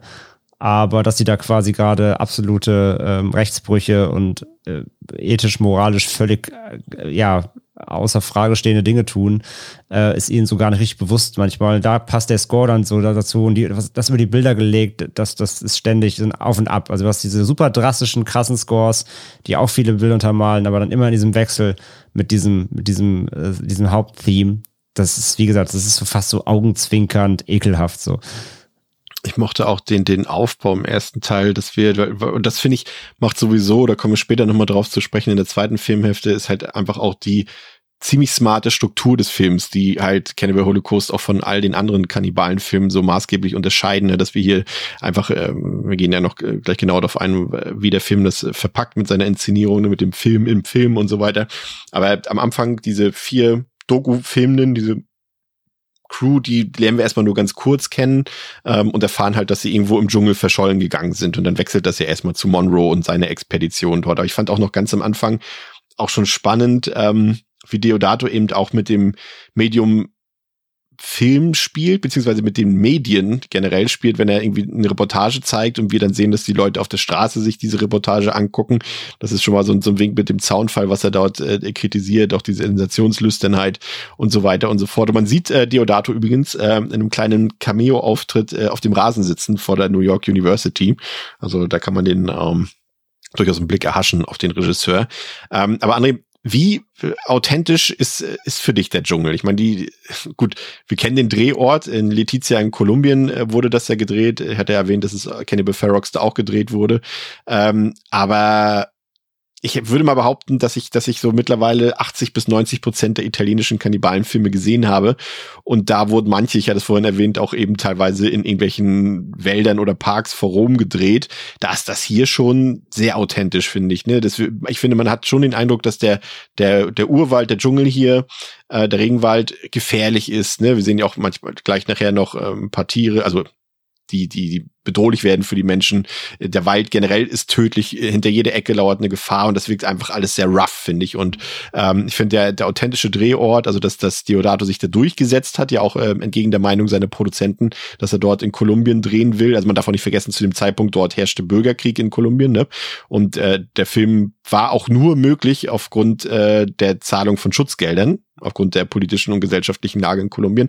Aber für den Film selbst hat sich so ausgezahlt. Und ich finde, der also es gibt für mich keinen Film, der auch nur annähernd so starke Bilder zeigt von, von, von, von dem Dschungel und das so, ja, wie sagt man auch so zu einer Art, ich will sagen, Kammerspiel ist ja Quatsch, aber der so klaustrophobische Elemente reinbringt in einem Dschungel, der ja eigentlich weitläufig ist, aber dadurch, dass das teilweise alles so eng ist, gerade im, im Wald selbst, also das hat schon, finde ich, eine eindringliche Atmosphäre. Ja, also ich weiß, was du meinst. Das ist halt so ein in sich geschlossenes System. Also, ja. ne, du, das, du fühlst ja schon durch den, durch den Stil natürlich, klar. Fühlst du dich da so, so eingeschlossen in dieser, wie sie halt, wie, wie sie immer wieder sagen, grünen Hölle. Und äh, nee, absolut, das ist schon krass. Also auch dieser Stilbruch eben, wie gesagt, durch die, das erst dieses New York-Setting, ne, den Büros und dem Film, Fernsehstudio da eben mit, mit Anzugträgern und am Tisch und Beratung und äh, wollen eine Dokumentation drehen, ne? so wie Medienbranche halt. Und dann halt der krasse Schnitt immer dann rüber halt eben in den Dschungel. Ähm, und da ist es richtig, also wie gesagt, es ist fast so auf einer anderen Ebene, fast so ein bisschen wie Predator. Wenn sie, ja. sobald sie da ab, ab, ab, weil Arnie und sein Team halt am Anfang da sich abseilen und dann Hubschrauber ist weg und sie sind da, so fühlt sich das halt quasi an, so du bist da gefangen, so du spürst halt, es ist heiß, äh, überall lauern Gefahren, ne? Über, wie Schlangen, Spinnen, Krokodile, Kannibalen. ähm, überall sind Gefahren, alles ist, du es ist halt einfach eine, eine wilde Zivilisation, also die Umgebung meine ich jetzt, ne? Ähm, es, ist, es ist alles äh, Flora, Fauna, so, du musst dich auf alles einstellen. Ähm, kennst, kennst das Territorium nicht, weißt nicht, welche Pflanzen giftig sind, welche Tiere, auf was du aufpassen musst. So, deswegen brauchen sie ja auch eben ähm, immer irgendwelche Fremdenführer quasi, ne, oder Begleitspersonen, die da sich eben auskennen, die die Geflogenheiten kennen, die Sprachen kennen und so weiter. Ähm, absolut. Also davon profitiert der Film ganz, ganz stark. Und gerade eben durch dieses nahbare, durch, durch die Art der, der Kameraführung natürlich, ähm, äh, hast du so ein unfassbar nahbares Setting dadurch. Das ist schon, das ist schon ein, einnehmend, sag ich mal. Äh, ich fand auch, du hast es eben schon erwähnt, ähm, äh, gut erwähnt, der Kontrast halt, ne? Äh, du hast halt den echten Dschungel und dann eben den Großstadtdschungel, ne? Mit New York City.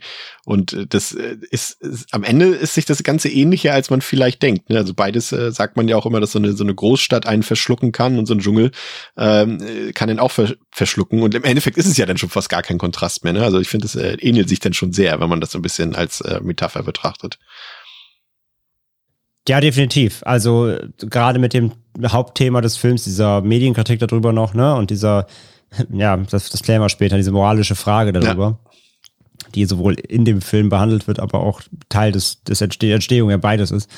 Ähm, aber ja, wie gesagt, diese, diese Schere zwischen, wir wollen hier einen Dokumentarfilm rausbringen, wir brauchen Material, komme was will und, und Diskussionen am, am Glastisch ähm, und dann halt wirklich halt eben diese absolut bestialischen Bilder da mitten im, im, im Dschungel. Ähm, die, die Schere ist halt irgendwie so riesig und gleichzeitig moralische Fragen hast du auf beiden Seiten dann so auch im Film, ähm, die sich halt gegenseitig irgendwie so auch äh, nähren. Und ja, das ist schon ein spannender, spannender Kontrast, ja die, die indigenen Stämme waren hier tatsächlich auch echt, was äh, jetzt auch nicht auf die meisten Kannibalenfilme zutrifft. Meistens waren so blöd es jetzt klingt, äh, angepinselte SüditalianerInnen, die man da äh, genutzt hat für viele Filme, aber die waren tatsächlich hier echt dazu gleich ähm, noch ein bisschen mehr. Wir sehen auf jeden Fall, dass die Yakumo ähm, menschliches Fleisch verspeisen dort im Wald nach Monroes äh, Ankunft, als er dort mit der Crew dort ähm, auf die trifft äh, und, und das Verspeisen des menschlichen Fleisches es äh, soll quasi ein Ritual sein, das angeblich die bösen Geister vertreiben soll. Und das ist insofern spannend, weil wir erst später erfahren, dass damit die Geister gemeint sind, die hier von den Weißen eingeschleppt wurden, also von Yates Filmcrew. Und ähm, die Kritik in diesem Punkt ist, ist natürlich offensichtlich und richtet sich gegen den Kapitalismus und den Kolonialismus. Ne? Also weiße Männer oder Menschen marschieren überall ein, wie sie wollen, ohne Rücksicht auf Verluste und gehen dabei über Leichen, so wie hier. Und ähm, das ist, André, im Endeffekt nicht besonders subtil vielleicht, wie das dargestellt wird. Aber ich finde gut, dass es so dargestellt wird, dass sich da Deodato vielleicht ein bisschen verzettelt und selbst Mittel benutzt, die er hier kritisiert. Darauf komme ich später noch ähm, äh, zu sprechen. Aber prinzipiell ähm, finde ich es einfach gut, dass ein Film den Leuten vor Augen führt, äh, was, was wir als, als vermeintlich zivilisierte Leute, also nicht jetzt wir persönlich, aber ne, für uns, sage ich mal, weiße Menschen, äh, was wir eigentlich so alles für, ja, da veranstaltet haben, ne? Gerade also sei es in Afrika, sei es in Südamerika, ne? Äh, wie dort die Völker vertrieben wurden, ja auch in, in, in Nordamerika, wenn wir da an die indigenen Völker äh, denken. Also das ist schon, ja, ich finde, da gehört, vielleicht Mut ist vielleicht übertrieben immer, aber ich finde, das ist schon auch nicht so leicht, so, so einen Film zu drehen, der quasi den Konsumentinnen einen Spiegel vors Gesicht hält, ne? So wenig subtil das auch sein mag in, in, in diesem Fall. Ja, und vor allem, also, ja, das, das zu machen ist eine Sache, das haben viele vor ihm, das werden oder haben viele nach ihm und werden noch viele nach ihm machen. Aber was ich halt bei Cannibal Holocaust eben, was, ist, was, der, was, was, was der anders macht, ist halt wirklich diese Radikalität dabei.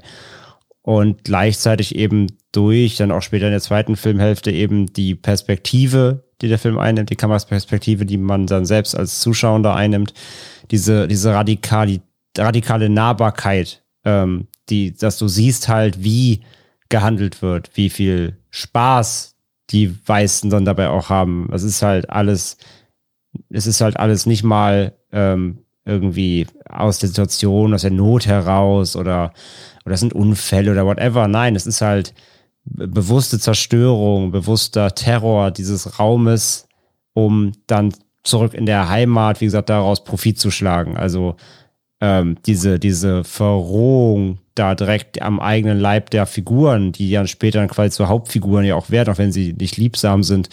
Ähm, das war, glaube ich, so das, was auch, glaube ich, so schockiert hat, dass du so mit denen mitgehst, als ob du quasi der Kameramann ja quasi bist letztendlich, so ein bisschen, dass du Teil der Crew wirst und das eben hautnah mit nicht nur erlebst, sondern quasi mitmachst so ein bisschen. Das ist, glaube ich, so das, was da ja auch das Radikale daran ist. Es gibt auch ein paar äh, lustige Sachen am Film. Klingt erstmal blöd, aber ist so. Ähm, ein paar Filmfehler, zum Beispiel, wenn Statisten, die schon tot am Boden liegen, zwei Minuten plötzlich, zwei Minuten später plötzlich wieder im Hintergrund mit Pfeil und Bogen schießen auf andere Leute. Das ist immer ganz witzig und ich fand, das ist für mich der, vielleicht sogar einer der schönsten, also ne, du weißt, wenn wir über diesen Film reden, schön in Anführungszeichen, ja, ja, ja. aber als äh, Chaco, also der der Fremdenführer quasi hinfällt und äh, die Leiche seines Vorgängers Philippe findet, der quasi der Fremdenführer für Yates Crew war und Monroe sich dann im Hintergrund übergibt und Chaco einfach nur meint, ja, äh, der kannte den Dschungel eigentlich so gut wie ich. Und den Satz fand ich so gut, weil das Monroe nicht gerade unbedingt Mut machen dürfte, wenn, wenn der Fremdenführer sagt, der kann sich so gut aus wie ich. Deswegen liegt er jetzt so tot. Verstehe ich gar nicht, warum der tot ist. Ja, ja. Genau. Ja, und dann André, ähm, so lustig diese Szene ist, es folgt dann quasi, ähm, zumindest in der ungeschnittenen Originalversion des Films, dann die erste Tiertötung an einem Nagetier. Ähm, und das ist schon, ja, ich muss sagen, als ich das damals äh, das erste Mal gesehen habe, ich habe den Film nur einmal mit ja, mit dieser Szene gesehen. Ähm, da wurde mir tatsächlich auch fast schlecht. Ähm, ich fand das unfassbar, wirklich unfassbar grausam. Ich also ich habe auch so das Gefühl, dass, dass, die Schauspieler da irgendwie Bock drauf hatten, das Tier zu quälen in der Szene, weil ich finde nicht, dass das irgendwie in irgendeiner Weise nicht so wirkt. Also es ist nichts entkräftigt diesen Eindruck für mich. Ich weiß nicht, weiß jetzt nicht, welche Version du jetzt nochmal geguckt hast für den Film. Für welcher Version, für welcher, für welcher äh, Szene reden wir denn jetzt? Die Nagetier-Szene am Anfang. Die Nagetier-Szene. Ja. ja, das heißt, also quälen ist ja hier, es geht zwar schnell, aber es ist trotzdem ekelhaft und einfach, ja, ekelhaft und unnötig. So, es ist halt ein Schnitt so, aber der ist halt la la la recht langsam und, und ja, ekelhaft. Ja, also das ist irgendwie, weiß ich. Wie gesagt, die, die grillen sie dann auch und scheinbar haben sie die dann auch wirklich gegessen. Immerhin, sage ich noch, aber mhm. ich sag ja, egal, es ist, die Szene ist im Film und damit ist sie Teil eines Unterhaltungsprodukts und das ist halt einfach, nein, einfach nein. Ja, also ich habe jetzt zum, ich habe jetzt tatsächlich zum Rewatch nochmal die mit Tiersnuff geguckt, tatsächlich. Ähm, hab mich wirklich, äh, war kurz davor, mich zu sträuben, dachte mir aber jetzt für den Podcast, wir wollen drüber reden auch, wir müssen drüber reden. Ich wollte, ich, in Anführungszeichen, ne, ich wollte, wollte, in Anführungszeichen ganz dick, wollte es jetzt nochmal sehen, ähm, aber ja, reicht jetzt auch. Ja, die Musik wird dann fortlaufend düsterer und ein bisschen tiefer gestimmt auch, äh, den, den Szenen dort entsprechend und dann, André, folgt die erste ja, krasse Gewaltszene dort, in der Chaco und Monroe einen Ritualmord an einer mutmaßlichen Ehebrecherin beobachten. Die Frau wird im Schlamm äh, mit einem Holzdildo vergewaltigt. Dazu läuft dann, das haben wir vorhin schon angesprochen, paradoxerweise klassische Musik. Und die Szene ist wirklich echt ultra grausam mit anzusehen und und es wird ja dann immer noch schlimmer. Ich glaube, äh, der äh, Mann schnappt sich ja dann irgendwie so Lehmerde irgendwie und und macht dort Holzspikes ran und und vergewaltigt die Frau dann äh, noch schlimmer, als es ohnehin schon getan hat und dazu immer wieder diese klassische Musik und das Ganze und das ist das ist dann gleichzeitig wieder die Kunst von Deodato und sein Talent dahinter, dass er es schafft, diese Szene so ja, wie, wie soll ich es ausdrücken? Also es sieht gut aus wie er es inszeniert. Ne? Also das ist auch der Kontrast wieder. Du hast die, diese grausame Tat, die dort stattfindet, aber eigentlich ist dort fantastisches Wetter. Es ist bei Tageslicht alles. Es ist unfassbar schöne Dschungellandschaft dort zu sehen, dort am, am Strandufer. Und äh, es ist alles so wertig, hochwertig inszeniert äh, unfassbar. Aber gleichzeitig äh, siehst du dann diese unfassbare sexuelle, äh, sexuell soll man ja in dem Zusammenhang nicht sagen, einfach diese Gewalttat, diese Vergewaltigung dort. Ähm, auch die die Frau, die dort war, das war, glaube ich, ich glaube, war das eine irgendwie eine Setdesignerin oder Kostümbildnerin oder sowas, die ist dort für diese Szene eingesprungen. Die wollte Deodato dann anschließend äh, auch verklagen, weil sie echt dachte, dass sie gleich wirklich vergewaltigt wird äh, in dieser Szene. Also ohnehin am Dreh Ort ging es nicht gerade harmonisch zu. Da sage ich auch später noch ein paar Worte zu. Aber das ist schon echt eine Szene. Hui. Aber also kennst du also weißt du die Hintergründe? Hatte die ursprüngliche Darstellerin dann ja, ich wollte weiß das ehrlich nicht, nicht wie okay. das war. Ich weiß nicht, ich, vielleicht wollten sie ursprünglich eine, eine, eine von den Natives äh, dort für diese Szene haben was irgendwie ja Sinn machen würde, aber dann ähm, ist dann halt äh, eine von den von der Crew eingesprungen, was glaube ich auch erklärt, warum sie halt schon von vornherein komplett mit Matsch eingerieben ist, so dass man Ich wollte gerade sagen, man sieht das auch so ein bisschen. Die ist Das- zwar voll mit ja. Matsch beschmiert, damit du eben auch nicht siehst, was für eine Hautfarbe sie hat und so. Genau. Aber man sieht auch leicht, dass es eine Europäer oder eine West, ja eher eine, eine we- westliche Darstellerin ist. Ja. Ja. Aber das ist so die erste Szene, die zeigt, äh, in welche Richtung der Film gehen wird, ne? Und das ist schon echt, boah, drastisch. Äh, ja, die Szene, die Szene ist auch quasi unaushaltbar. Also wie du schon sagst, sie ist halt unfassbar hochwertig gedreht und, und alles, äh, ja, wie du sagst, es ist fil rein filmisch sehr, sehr gut umgesetzt, aber die Szene an sich ist natürlich absolut grausam. Ähm, weil du, du siehst zwar jetzt nicht natürlich explizit, es gibt keine Hardcore-Szenen im Film, aber es ist schon, es ist schon drastisch draufgehalten. Der, der, der dieser Holzdildo ist da auch noch schön blutverschmiert danach. Und wie gesagt, du- der, der formt da so einen Matschball, steckt da irgendwie so Holzstifte rein und glaube ich, soll andeuten, er er äh, schiebt das dann in die Frau quasi rein, diesen Ball mit diesem Holz. Also unfassbar krass. Und danach äh, erschlägt er sie ja noch, ne? Ja.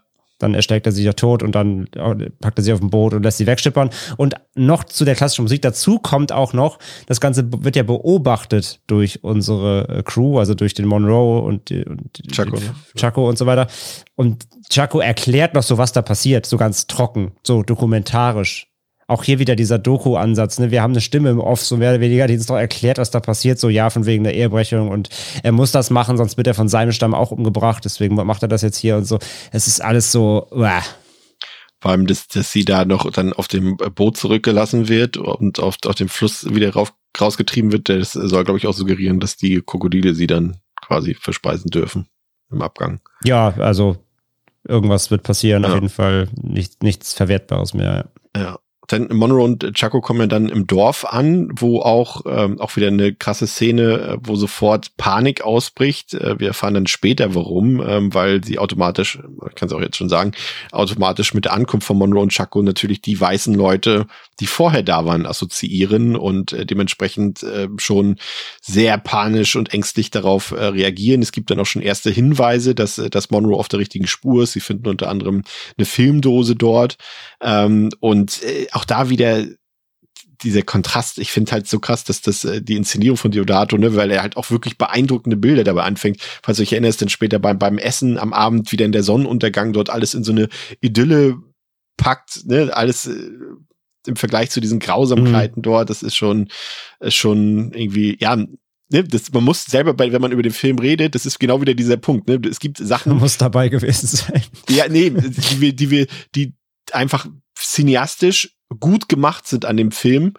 Ähm, und äh, gleichzeitig versucht man sich automatisch wieder dafür zu rechtfertigen, dass man das gerade gesagt hat. Ne? Das ist immer so Ja, ja, dieser- voll, dieser voll, voll. Da- Also es ist halt, ist halt immer schwer zu trennen, aber ja, handwerklich ist der Film halt vom Feinsten. So, das gibt's halt nichts. So, Ja. Ja, dann äh, gibt's den Konflikt zwischen den Stämmen am Dschungel, also am, am Ufer, im Flussufer. Ähm, dort gab's ähm, äh, quasi kurz davor eine Vergewaltigung äh, und ähm, dann greifen die sich dort gegenseitig an und Monroe geht dann, das ist ein bisschen charakterunlike, dass er, weil er schon irgendwie noch die, die Vernunft im Film ist und er geht dann mit dem Gewehr dazwischen und schießt auf welche der, der Einheimischen dort, um, um, ja, um die Anne zu retten, aber zum Dank dürfen sie dann mit und dann kommt die von dir vorhin schon angesprochene Badeszene mit Monroe und den, den Stammesfrauen dort. Und ähm, da gibt's auch so ein krasses Foreshadowing, weil die Klamotten von äh, Monroe, die hängen ja an so eine, so eine Art ähm, Holzstange, ich weiß nicht, wie man das, Holzpfahl. Und der Holzpfahl spielt ja später noch eine Rolle. Deswegen Ja, ja. ist es äh, auch ein gewisses Foreshadowing. Aber bei der Szene, äh, wir haben uns ja gestern auch schon ein bisschen äh, unterhalten auf, auf Micro äh, darüber, da merkt man auch, wir haben uns die Frage gestellt, wussten, inwiefern wussten die Natives eigentlich Bescheid, was dort eigentlich gedreht wird, ne? Also diese, gerade bei dieser Szene stellt sich die Frage auch, aber auch bei vielen anderen Szenen. Ich kann nur sagen, dass ähm, auch wieder Schande über das Haupt von Deodato, äh, dass er sie nicht bezahlt hat, die Einheimischen dort, äh, obwohl sie ja teilweise später noch Stunt-Szenen haben. Ne? Du erinnerst dich nachher an die, an, an, an die brennende Hütte, auf die wir noch zu Ja. sprechen kommen. Da waren halt echte Leute drin und äh, er hat die nicht mal bezahlt dafür. Ne? Aber ich frage mich halt auch, inwiefern die überhaupt von ihm aufgeklärt wurden. Also wissen die, so blöd es jetzt aus meiner Perspektive klingt, aber wussten die überhaupt, was ein Film ist und wussten die, was damit passiert, was sie dort machen, in welchem Kontext und so weiter, weil ähm, Ich, äh, ich weiß jetzt nicht, die haben ja auch ihre eigenen Sprachen dort und ich äh, weiß jetzt nicht, ob die dort äh, Deodatos gebrochenes Engl äh, Italienisch dort oder Halbenglisch verstanden haben. Also da bin ich mir echt unsicher. Was meinst du? Weiß ich nicht. Hat die Doku nichts darüber auch gesagt, die du geguckt hast? Äh, nee, auch nicht so richtig. Okay. Ich muss zugeben, ich habe vergessen, sie zu Ende zu gucken. Wow. Ich habe sie gestern angefangen, aber ich habe irgendwann, äh, also in, in Search of Cannibal Holocaust äh, heißt die Dokumentation, die ist äh, letztes Jahr auf den Markt gekommen. Also falls äh, also wenn wir wenn wir heute Fragen nicht beantworten können, dann guckt einfach die Doku. Wahrscheinlich wird sie wird sie dann beantworten. Ja, aber ja. was wäre denn deine Vermutung? ähm, ich weiß es nicht, ich kann es nicht sagen. Ähm, irgendeine Form von Vertrag werden sie vielleicht unterschrieben haben müssen, rein filmrechtlich und so weiter, distributionsrechtlich. Ah, weiß ich nicht. Auch damals, auch, auch zu der Zeit gab es noch, gab es schon Regeln, sage ich mal, und vor allem, vor allem, wenn es ums Bürokratische geht. Ähm, irgendeine Form, glaube ich, werden sie schon da irgendwie gesigned haben müssen. Aber ja, selbst wenn sie, also ich lasse den Film irgendwie drehen, was damit, also das habe ich glaube ich schon, dass sie das alle verstehen, aber dass das vielleicht weltweit irgendwie in Kinos gezeigt wird und das da vielleicht eventuell mit Millionen Dollar gemacht werden, die davon keinen Cent sehen, das wahrscheinlich weniger. Ja. Auf jeden Fall keine schöne Art von Deodato. Man hört ja auch ohnehin, dass er auch sehr äh, sparsam immer unterwegs war, weil er sich äh, laut Aussagen eines äh, Schauspielers, ich glaube David Hess hat es sogar gesagt, äh, mit dem er ja öfter zusammengearbeitet hat, dass er, dass Deodato sich dann immer, wenn Geld vom Budget übrig blieb und äh, dass er das keinem erzählt hat und sich in die eigene Tasche gesteckt hat. Wow. Ja. Die Szene mit dem Totem, die ist auch sehr eindringlich. Ähm, das ist ja direkt auch, auch wieder schöne, ich glaube, Kontrast ist das heutige Wort der Episode, äh, nachdem wir eben diese, diese sinnliche Badeszene dort hatten, Monroe und, und die Stammesfrauen, ich glaube, fünf oder sechs an der Zahl dort, und er zieht sich dann an und läuft den äh, jungen Damen hinterher und äh, trifft dann auf, ja, auf dieses äh, Totemgebilde dort, äh, was aus äh, äh, aus Teilen der Ausrüstung von der Yates Crew besteht und eben aus den Skeletten von der Yates Crew. Und das ist echt auch ein ikonisches Bild, das sich eingebrannt hat. Und da glaube ich, wurde Monroe dann auch bewusst, auf was er sich da eigentlich eingelassen hat, beziehungsweise was, was mit den seinen Vorgängern quasi passiert ist. Und ich finde, da ab diesem Moment schlägt der Film dann auch noch mal trotz der Sachen, die wir schon gesehen haben, die ja auch drastisch waren, aber das ist noch, noch mal so ein, so ein Point of No Return. Ab hier weißt du, okay, hier werden wir noch Sachen sehen, das sagt Monroe ja sogar im Film später, ne, wenn er mit den, mit den Produzenten dort, mit den Executives redet. Ab hier mhm. wird's jetzt schlimm, so in dem Sinne, ne? Er, also er spricht uns Zuschauern ja sogar noch direkt an später. Und ja, also er, glaub, sagt, er, er, sagt ja, von, also die, die, die Executives sagen, ja, wir machen das trotzdem, wir müssen das verwerten, ne? Wir haben, wir haben das Material jetzt, wir haben ja. wieder hingeschickt, wir müssen das verwerten. Ähm, und er sagt ja dann, äh, von wegen so, ich habe im Editing Room quasi Sachen gesehen, da haben die, die, die Editor schon gekotzt und äh, es kaum ertragen und das kennt ihr doch gar nicht. Und dann, das, ich zeige euch das jetzt mal quasi, ja, genau. Monroes Glück ist, was heißt Glück, dass er, dass er von all den Leuten, die da waren oder da sind, noch am respektvollsten mit den Leuten umgeht, ähm, weshalb dann auch äh, klar wird, dass ihm nichts passieren wird, vermutlich. Also ist jetzt auch, äh, er und seine Expeditionscrew sind jetzt auch keine Edelleute dort, ganz gewiss nicht, aber sie gehen zumindest nicht so ausbeuterisch mit den Leuten um wie die Yates Crew, was wir dann ja gleich erfahren werden im zweiten Part des Films. André, was passiert da? Ja, also nachdem dann eben, wie gesagt, alles gefunden wurde, der Tausch wird vollzogen und Monroe ist zurück und ähm, kommt unversehrt und heil wieder in New York an und ähm, bekommt dann eben das Angebot, eine Sendung über den Dokumentarfilm als Moderator zu begleiten, also über den Film, den er da gefunden hat vor Ort. Ähm, doch vor seiner Zustimmung will sich Monroe das Material dann erstmal, wie gesagt, selber ansehen natürlich. Und zur Einstimmung bekommt dann Monroe einen früheren äh, Film der Yates Crew zu sehen. Der heißt äh, The Last Road to Hell.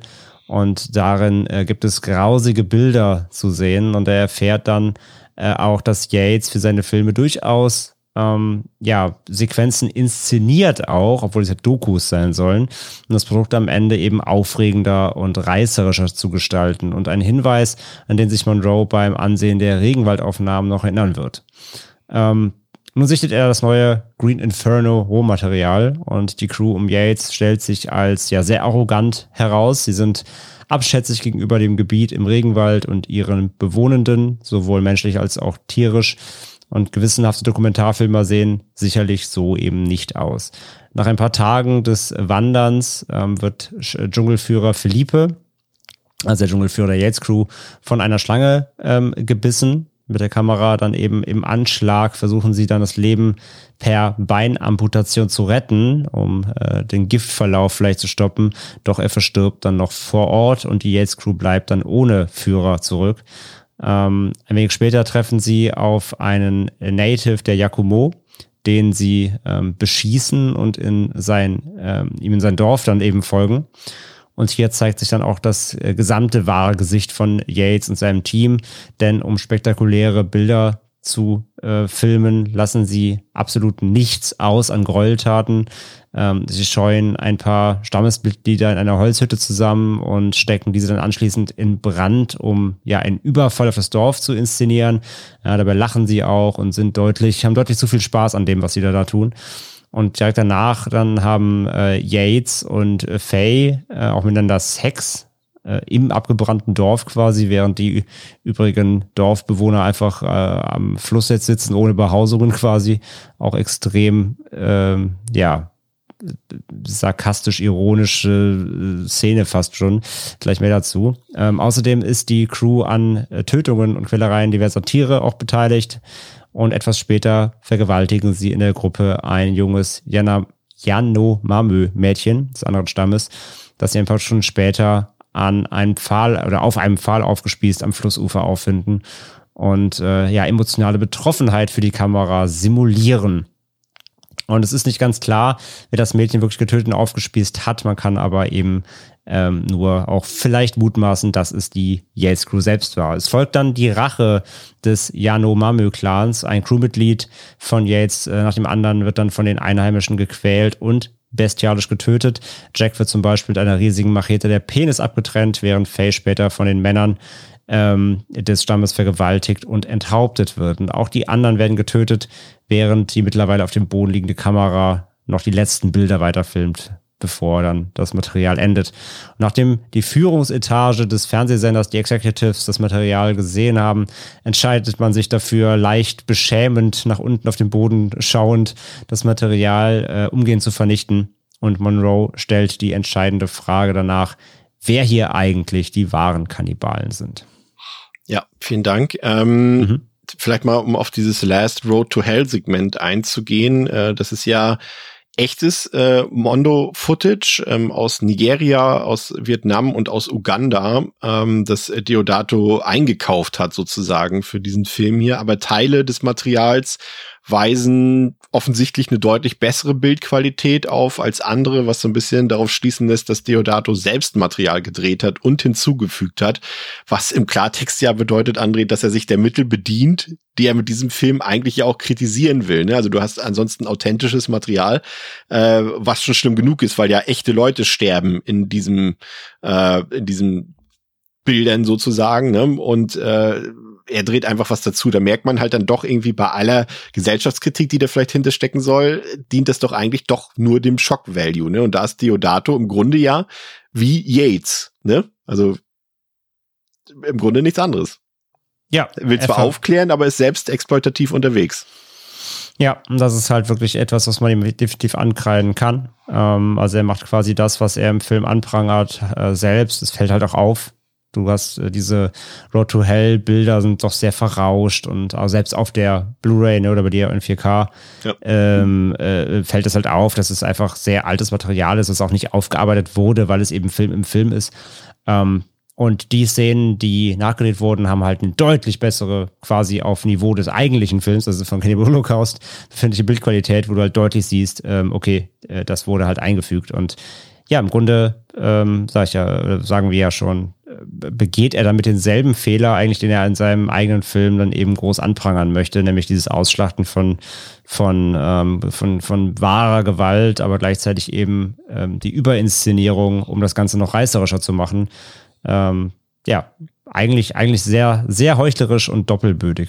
Ja, das verwässert das Ganze halt auch einfach. Ne? Mhm. Also da hat man immer das Gefühl. Und äh, gleichzeitig kann man natürlich, und das ist ja wiederum auch wieder dieser Found-Footage-Gedanke, äh, spielt der ja auch äh, das Spiel, was ist hier Fiktion und was ist Realität. Ne? Also genau das, was, also ja, es vermischt sich so ein bisschen. Das, was wir kritisieren an Yates, können wir auch an Deodato kritisieren. Vermutlich weiß er das auch. Ich habe schon manchmal auch das Gefühl gehabt, dass er seinen Film damit rechtfertigt. Also er, er, er macht das und erst durch die Story selbst rechtfertigt er seinen Film so im Sinne von, ja, ich bin ja, äh, äh, ähm, ich habe ja Self-Awareness, ich weiß ja, was ich hier falsch gemacht habe und schütze meinen Film dadurch selbst. Das ist schon ein bisschen seltsam. Aber jetzt haben wir eben äh, den, den eingangs äh, vorhin von uns angedeuteten und angesprochenen Spannungsaufbau, der ja aus meiner Sicht ziemlich gut ist, beziehungsweise die Erzählstruktur, weil wir jetzt quasi erst ab Minute 45 so allmählich erfahren, was die Yates Crew da verbrochen hat und, und ähm, das Ganze mit dem Wissen ihres Schicksals, was ja auch nochmal spannend ist. Theoretisch müsste ja die Spannung dadurch raus sein, weil wir wissen ja schon, dass sie tot sind.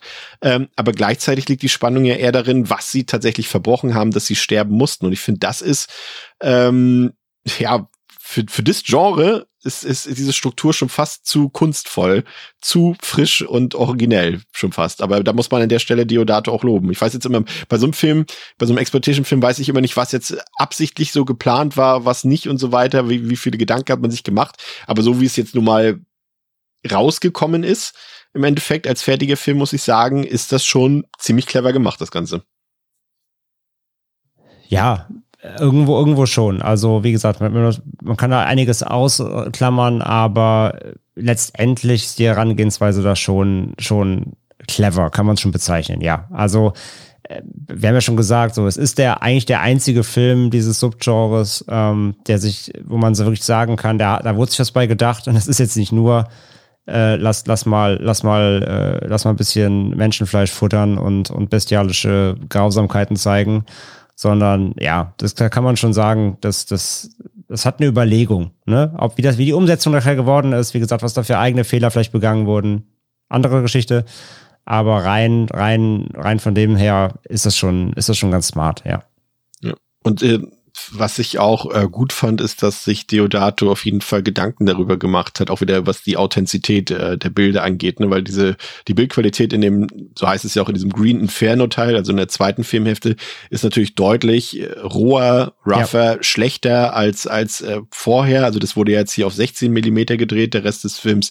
Ähm, die erste Hälfte wurde auf 35 Millimeter gedreht. Hier wurden auch bewusst so Verunreinigungen und Defekte eingefügt und das verleiht dem Film eben eine gewisse Authentizität mit dem, was du vorhin schon angesprochen hast, dass die Kameraführung halt ne, auch eine ganz andere ist. Ne? Wir sind jetzt mehr mittendrin, wir haben was Immersives, wir kommen da als Zuschauer auch gar nicht mehr raus. Ne? Also wir müssen quasi, dass äh, die, diese, wenn in, in der ersten Filmhälfte quasi die Gewalttaten oder das, was wir eigentlich nicht sehen wollen, noch so eine gewisse dokumentarische Distanz hat, sind wir hier einfach mittendrin. Ja, eine filmische, eine filmische, ja, filmische Distanz. Distanz. genau, genau. Und, ja. und hier sind wir mittendrin. Wir haben jetzt auf einmal eine, eine, eine Handkamera beziehungsweise eine Schulterkamera und das macht diesen Film dann auch in der zweiten Hälfte so krass intensiv. Ne? Du kommst da einfach nicht raus aus diesem, wo du gerade reingeworfen wurdest durch die Crew. Nee, und man redet auch jetzt mit uns plötzlich, ne? Weil viele Charaktere reden dann zur Kamera, äh, wie es halt so von Footage auch üblich ist. Und damit auch mit uns. Deswegen sagte ich vorhin ja dieses, dieses man, man ist fast so ein bisschen mitgehangen, mitgefangen. Äh? Man, ja. man fühlt sich so ein bisschen mitschuldig, mit, mit mitgehörig zu dieser Gruppe ähm, äh, und wird direkt auch angesprochen, so äh, teilweise von den Figuren. Das erzeugt ein ganz anderes Stimmungsbild des ganzen Films. Ja. Das ist ähm, auf jeden Fall gut gemacht und das zeigt halt auch, und das ist halt die, die Mühe, diese, diese paar Schritte Mühe mehr, die sich Deodato halt im Vergleich zu den, zu seinen Kollegen, sag ich mal, ähm, bewegt hat, ne, um hier dann doch irgendwie was, was etwas mehr zu rauszuholen aus seinem Film, als das die anderen gemacht haben. Ähm, ja, die Crew wir haben es gesagt, die verhält sich sehr arrogant, sie verhält sich sehr überlegen. Könnte man auch sagen, dass sie letztendlich diese, so ein bisschen so diese White Supremacy ausleben dort. Sie wissen einfach, dass sie, wir haben auch die Technik mitgebracht, den Dschungel und so weiter und so fort. Aber wir als, als Zuschauer wissen halt, dass sie schneller von der Realität eingeholt werden, als sie denken. Und dann gibt's da auch noch eine Szene, so eine kleine Szene zwischendurch, André, die, die zeigt, wie Monroe ja mit, mit ehemaligen Wegegefährtinnen oder Angehörigen redet äh, von der Crew und die sind alle irgendwie nicht so richtig gut zu sprechen auf die, ne? Der sagt irgendwie schon viel aus, äh, dass sie kein gutes Licht auf die Crew werfen. Und äh, das ist ja das, was sich dann auch dann in der Folge so ein bisschen bestätigen soll. Also es ist ja nichts, wenn du, ne, also du fragst irgendwie an, ja, und könnt irgendwas zu den Leuten sagen, ja, also der war eigentlich schon immer ein bisschen herablassend, arrogant, was auch immer und so fort. Und äh, das äh, wirft kein gutes Blick, äh, kein gutes Blick, sei schon kein, kein gutes Bild auf die. Und dann äh, müssen wir wieder drüber reden, weil es eben auch ja so nicht als Rand Notiz dargestellt wird, sondern halt eben Teil dieses Films ist und auch irgendwie im Mittelpunkt steht. Äh, wie der, die Tierquälerei hier, ne? Wir haben diese berühmt-berüchtigte, absolut verachtenswerte Schildkrötenszene dort, die wirklich ja, einfach abscheulich und verurteilenswert ist. Das können wir an der Stelle nur wiederholen. Und da muss man auch einfach, und da kann man auch einfach das klar und deutlich so sagen, aus meiner Sicht ist Deodato einfach für so eine Szene einfach auch wirklich ein elender Bastard. Also wirklich, das ist, weiß ich nicht. Und gleichzeitig habe ich mir die Frage gestellt, ob der Film ohne diese Szenen, äh, dieses bis heute nachhaltende Echo überhaupt generiert hätte und dass er überhaupt so berühmt geworden wäre ohne diese Szene. Und das zeigt mir dann auch immer wieder, dass Diodato eigentlich auch haargenau wusste, was er dort gemacht hat. Und es ist jetzt auch nicht so, als hätten die, die, ähm, die Crew und Castmitglieder das alle so wohlwollend äh, mitgemacht. Ne? Also einer der Schauspieler hat da auch geweint, nachdem die Schildkröte getötet wurde und, und einige der Crewmitglieder haben sich übergeben, weil ja auch noch zwei Affen dort getötet wurden und so weiter und so fort. Und ähm, da kam es immer wieder zu, zu, zu Streitereien noch im Set, weil, weil Deodato da auch halt wie so ein Diktator da äh, durch den Dschungel gelaufen ist und, und den Leuten gesagt hat, ja, wenn du es nicht machst, dann fliegst du halt sofort nach Hause und kriegst doch kein Geld und sowas alles. Also hat die da auch teilweise echt unter Druck gesetzt. Zeigt zum einen, was Deodato zumindest damals für ein Arsch war. Ich weiß nicht, ob er sich dann irgendwann gebessert hat. Die Interviews mit ihm zeigen nicht unbedingt, dass er da charakterlich sich dann irgendwann nochmal weiterentwickelt hat. Aber ja, ich, puh ja, es ist ein, es ist ein Arschgesicht. Also tut mir leid. Also wer, wer, wer Tiere quält, schon ohne es zu filmen, ist für mich äh, Bodensatz der Gesellschaft. Aber das dann auch noch ja zu verkommerzialisieren. Ich meine, gut, wir, vielleicht sind wir auch die Ärsche, weil wir uns das jetzt auch schon mehrfach angeguckt haben. Ich weiß es nicht. Aber dann äh, wirft er für mir das jetzt vor, dass ich das konsumiere. Aber ich weiß es nicht. Ja, also gehe ich halt mit. Also ich glaube auch, dass er genau wusste, was er da macht und dass es ein Skandal wird. Und äh, er wollte was Skandalträchtiges machen, hat er geschafft. Herzlichen Glückwunsch. Aber ja, ey, wir, wir können letztendlich, äh, wir, wir, sind, wir, sind, wir sind hier dafür hier, um darüber auch aufzuklären und, und das äh, ja auch wissentlich anzuprangern. Wie gesagt, klar, wir konsumieren es selbst, aber ich sage ja auch, ähm, bin froh, dass es diese Animal Cruel Free Version gibt, ähm, die ich auch sonst jedem ans Herz lege, definitiv. Denn das muss man, wie gesagt, einfach nicht sehen. Ja. Ähm, aber ja, definitiv. Ich finde ich finde schon, dass man das merkt, dass es kalkuliert ist. Gar keine Frage. Es ist, es ist handwerklich halt alles leider auch viel zu gut ähm, äh, umgesetzt. So, er wusste genau, wie man draufhält. Er wusste genau, was es für ein, für ein Echo wird. Ähm, ich glaube schon, dass es schon, das ist, es ist ein, es ist ein provozierter Skandal irgendwo ähm, der, der, der Tragweite hat, so und äh, vielleicht nicht in der, vielleicht nicht in dem Ausmaß, wie es heute ist. Vielleicht hat ihn, vielleicht ist es auch so ein Ding wie, wenn, wenn heute was viral geht und du, wirst, du dachtest, das passiert nicht, ne? So aus Versehen, hoppla. Ähm, vielleicht dachte er, das wird im kleineren Rahmen irgendwie ein Aufreger, aber dass das dann, dann so ein Riesenphänomen wird, weiß ich nicht, aber das vielleicht dachte. Aber eben da auch der, der Skandal über den Kopf gewachsen ist, irgendwie möglicherweise. Ähm, aber dass er während dem Dreh nicht genau wusste, dass, äh, wenn er da irgendwie kleine Babyschweine erschießen lässt vor laufender Kamera, dass das nicht irgendwie, dass das nicht einen Skandal gibt, das äh, kann mir keiner, kann mir keiner erzählen. Und wie gesagt, wenn der mit, wenn er mit Darstellern umgegangen ist, gut, das äh, haben, haben viele Filmemacher ja auch gerade in der damaligen Zeit nachweislich, ähm, macht es aber auch nicht besser natürlich, ne? Ja, ach, diese Ferkel-Szene ist auch so schlimm. Das ist ja, furchtbar. Das äh, sollte ja eigentlich ähm, der Charakter ähm, von Yates quasi machen, also Carl York, der den gespielt hat und hat sich dann äh, geweigert, äh, zu Recht äh, dieses harmlose Ferkel dort zu erschießen und das äh, musste dann Luca Barbareschi machen. Und äh, York hat auch erzählt, er, er wurde halt mit zusammen mit dem Schwein ans Set gefahren und, und sollte es dann irgendwie ein, ein paar Minuten später erschießen. Und äh, also auch was, was unabhängig davon, ne, was, was da jetzt tatsächlich passiert ist, was Deodato auch den Leuten da abverlangt hat, einfach auch was von, ne, also natürlich im Endeffekt ist das Schwein das einzig Leidtragende gewesen in diesem Moment, aber natürlich hat das auch einen emotionalen Impact auf die Leute dort, ne, auch das, äh, er hat erzählt, wie das, das Schwein gequietscht hat und geschrien hat und so weiter und, äh, er wollte das alles nicht, aber er kam dann auch nicht mehr raus, ne, weil, weil Deodato doch teilweise eben, wie gesagt, da umhergeschrien, gedroht und, und äh, sonst was da veranstaltet hat. Puh, ja, also es gab ohnehin viel Streit, wie gesagt, und Zwist am Set, vor allem eben zwischen Deodato und ähm, einem seiner Hauptdarsteller, zwischen Robert Kerman, ähm, der den ähm, Monroe gespielt, nee, der, doch, der hat den Monroe gespielt, ähm, der äh, kam ja auch aus dem Porno-Genre, tatsächlich ist kurzfristig eingesprungen und der hat auch gesagt, äh, äh, dass Deodato er hat den Eindruck gehabt, dass Deodato überhaupt keine Seele hat, dass ihm völlig, dass er remorseless ist, dass er überhaupt kein, kein, keine Empathie hat für irgendwas und äh, auch die, die Crew fühlte sich auch vor allem von den Vergewaltigungs- und Sexszenen ex dabei extrem unwohl. Ähm, und es ging bei Kerman sogar so weit, dass er aufgrund der Erfahrungen, die er dort gemacht hat und der, der schlimmen Erlebnisse dort, dass er sich dann auch sofort von seiner Freundin zurück in New York äh, getrennt hat, weil er da einfach aktuell mit einer Beziehung, mit, mit, mit, mit sowas Emotionalem wie einer Liebesbeziehung gar nicht mehr umgehen konnte ähm, nach seiner Rückkehr. Und das ist schon, sagt schon vieles darüber ähm, aus. Ne? Aber es gibt auch ein paar haben wir ein paar starke Szenen, also es gibt viele starke Szenen im Film, aber die mich auch besonders beeindruckt haben. Ähm, das war zum einen die, der, die Attacke, sage ich mal, dieser Riesenspinne auf Faye, die ziemlich stark gemacht ist, weil ich finde da, ich finde die Schauspielerin nicht so besonders gut, aber ich finde in dieser Szene äh, merkt man ihr die die die Panik und die Angst total an. Äh, das wirkt total authentisch, finde ich in dem Moment und die Inszenierung, die lässt es auch so gut und so fies fühlen irgendwie. Und ich glaube, die Spinne war doch nicht echt, oder? Also sie haben eine Spinne umgebracht, aber das war nicht diese, oder? Nee, die auf der Schulter ist fake. Ja. Aber dann, dann, dann, also das ist auch da wieder, ne? Sie hat ein Spiel auf der Schulter, äh, absolute, absolute Panik und die anderen lachen sie halt aus, ne? Und, und filmen nur erst noch drauf, bevor sie ihr helfen und so weiter. Auch wieder komplette Arschlöcher halt. Ja. Ähm, und auch das ist so krass, dass sie auch untereinander so einen schäbigen Umgang miteinander haben, ne? Ja, ja, komplett. Sie sind einfach komplett ekelhafte Menschen. Ähm, und dann, dann äh, schub, also dann nimmt einer eine Machete so und, und schubst die Tarantel so von ihrer Schulter und dann gibt es einen Gegenschnitt auf eine echte Tarantel, die dann mit einer Machete zerhackt wird. Ja, auch da wieder Animal Cruelty. Ja. Ja, und siehst du, dann fällt es mir schon schwer, das, was ich eben gesagt habe, dass ich die Szene an sich gelobt habe, wenn sie dann trotzdem darin mündet. Ne? ja, ja, ja. Dann, ähm, aber zumindest bei Philippes Bein, da können wir uns sicher sein, dass es nicht echt war. Und das auch, das zeigt nochmal die komplette verwahrloste Moral und Ethik dieser Crew. Ne? Das, das, der Fremdenführer dort, der wird gebissen äh, von Schlange war das, ne? Ja. Und, ja. und, und das Bein wird abgetrennt und die Crew hält mit der Kamera drauf und genießt das auch. Die wissen genau, sie filmen das und wissen, sie haben jetzt noch mehr beeindruckende Bilder für ihre Pseudodokumentation äh, gesammelt. Also das scheint nichts mehr an Anstand, Moral und Ethik vorhanden zu sein. Eine ultra krasse Szene irgendwie, finde ich. Sehr eindringlich auch wieder. Ja, vielleicht, vielleicht hat sich der äh, Deodato auch selber reinprojiziert.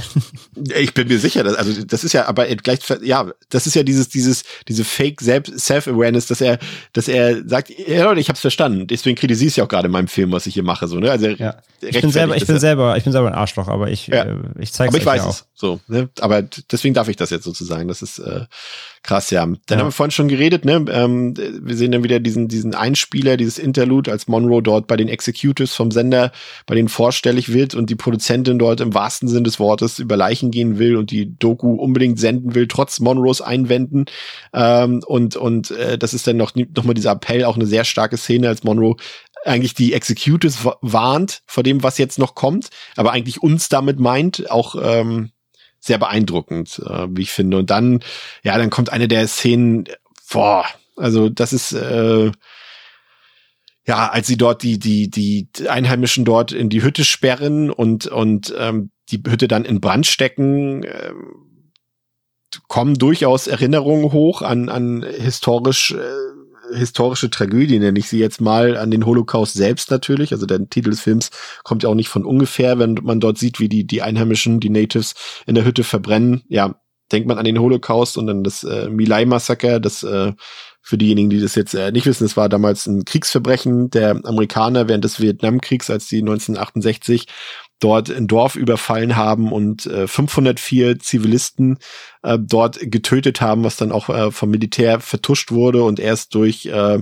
eine Journalistin aufgedeckt wurde und später, ich glaube, äh, 1970 ans Tageslicht kam und die hat auch ganz viele Preise dafür gewonnen und dadurch hat sich dann vor allem auch diese Meinung über das, das öffentliche Bild über den Vietnamkrieg maßgeblich verändert durch dieses drastische Kriegsverbrechen und das ähm, hat Deodato hier zumindest, weiß jetzt wieder nicht mit wie viel Verstand und Subtilität untergebracht, aber das ist vielleicht sogar mal ein Punkt, da würde ich sagen, der jetzt nicht zu übersehen ist, aber gleich, und auch durch die Inszenierung, André, ne, das ist wieder eine der Sachen, die du vorhin auch schon erwähnt hast, diese Bildmusikschere, ne, da wird diese Hütte in Brand gesteckt, wir sehen, wie die, die, die, die, die, die, die ähm, Einwohner dort verbrennen bei lebendigem Leib und dazu läuft einfach fröhlicher Score. Wie menschenverachtend kann ein Film eigentlich sein, ne? Ja, also beziehungsweise Menschen verachten Film. die, die Bild-Tonschere verstehe ich halt irgendwo. Weil er natürlich, er will halt die, äh, das unterstreicht ja halt, wie gesagt, die, die, die Stimmung der Yates Crew, die da halt richtig Spaß haben, so grausame Dinge zu tun. Von daher, da passt die Melodie, aber natürlich ist es komplett obskur, ähm, wie es, was die Wirkung, die es auf uns hat. Aber die, äh, die Intention verstehe ich ja schon, um, um diesen, diesen Spaß, Spaß dieser Crew dann äh, dadurch abzubilden. Ich bin mir auch mittlerweile nicht mehr sicher, weil ich, ich, ich hatte mir hier loben notiert, dass, äh, dass die Angst der, der Ureinwohner dort in diesen Szenen richtig spürbar und allgegenwärtig ist. Und mittlerweile weiß ich nicht mehr, mehr ob das sogar echte, vielleicht sogar echte Angst war vor den Leuten dort. Ich kann sagen, ob das, ob das wirklich gut gespielt ist oder ja. ob sie einfach gesagt haben, geht mal da rein, wir zünden dich jetzt an. Ja, ich, ich habe ganz ehrlich, ich glaube mittlerweile echt Zweiteres. Also ähm, irgendwie bei dem, was man so liest von dem Set, äh, würde es mich jetzt nicht ähm, wundern. Ja, und das Krasse ist dann halt auch, dass, dass, äh, dass die Crew von Yates ja quasi ihre Dokumentation sozusagen manipulieren. Ne? Also der, der, der Abschnitt soll so wirken, als äh, wurde, wurde, wurden die Yakumo dort äh, von einem befeindeten Stamm überfallen dort, mhm. die, die dort angezündet haben. Ne? Und das kann man ja auch so ein bisschen, ne, wenn wir da so an unsere, unsere liebe Springerpresse zum Beispiel denken, äh, das kann man durchaus jetzt vielleicht nicht in der Drastik, aber schon auf auch heutige Teile, also was heißt heutige, schon immer auch auf den, zumindest auf den Boulevardjournalismus beziehen, ne, die ja auch gerne mal Sachen inszenieren oder Fake News sich ausdenken, etc. Ja. und so fort. Also das ist durchaus so aktuell, wie es damals schon war, ne? Ja, ja, safe. Und das ist ja auch, wie gesagt, einer der großen Punkte des Films, so eben diese, dieses, dieses Stellen, glaub nicht, glaub, glaub nicht, was du in den Medien siehst. ja. Nee, aber äh, weil du weißt nie, was quasi hinter den Kulissen passiert ist, so quasi. Ja, ja, das ist ja der große Punkt. Und ich finde, eine der schlimmsten Szenen im Film, die man jetzt vielleicht für sich betrachtet, natürlich nicht unbedingt schlimm finden muss, weil es einfach nur eine Sexszene zwischen Yates und Faye ist. Aber wenn man einfach betrachtet, dass sie das quasi dort zum einen, du hast es ja vorhin schon gesagt, ne, es gucken dort die, die, die, die Stammesbevölkerung, die nicht verbrannt wurde, guckt dort zu am Strand, weil sie jetzt auch keine Hütte mehr haben dort und die gucken sich einfach an, wie, wie, wie Yates und Faye es treiben, nachdem sie gerade das dort veranstaltet haben. In der, der in der, der ausgebrannten Hütte.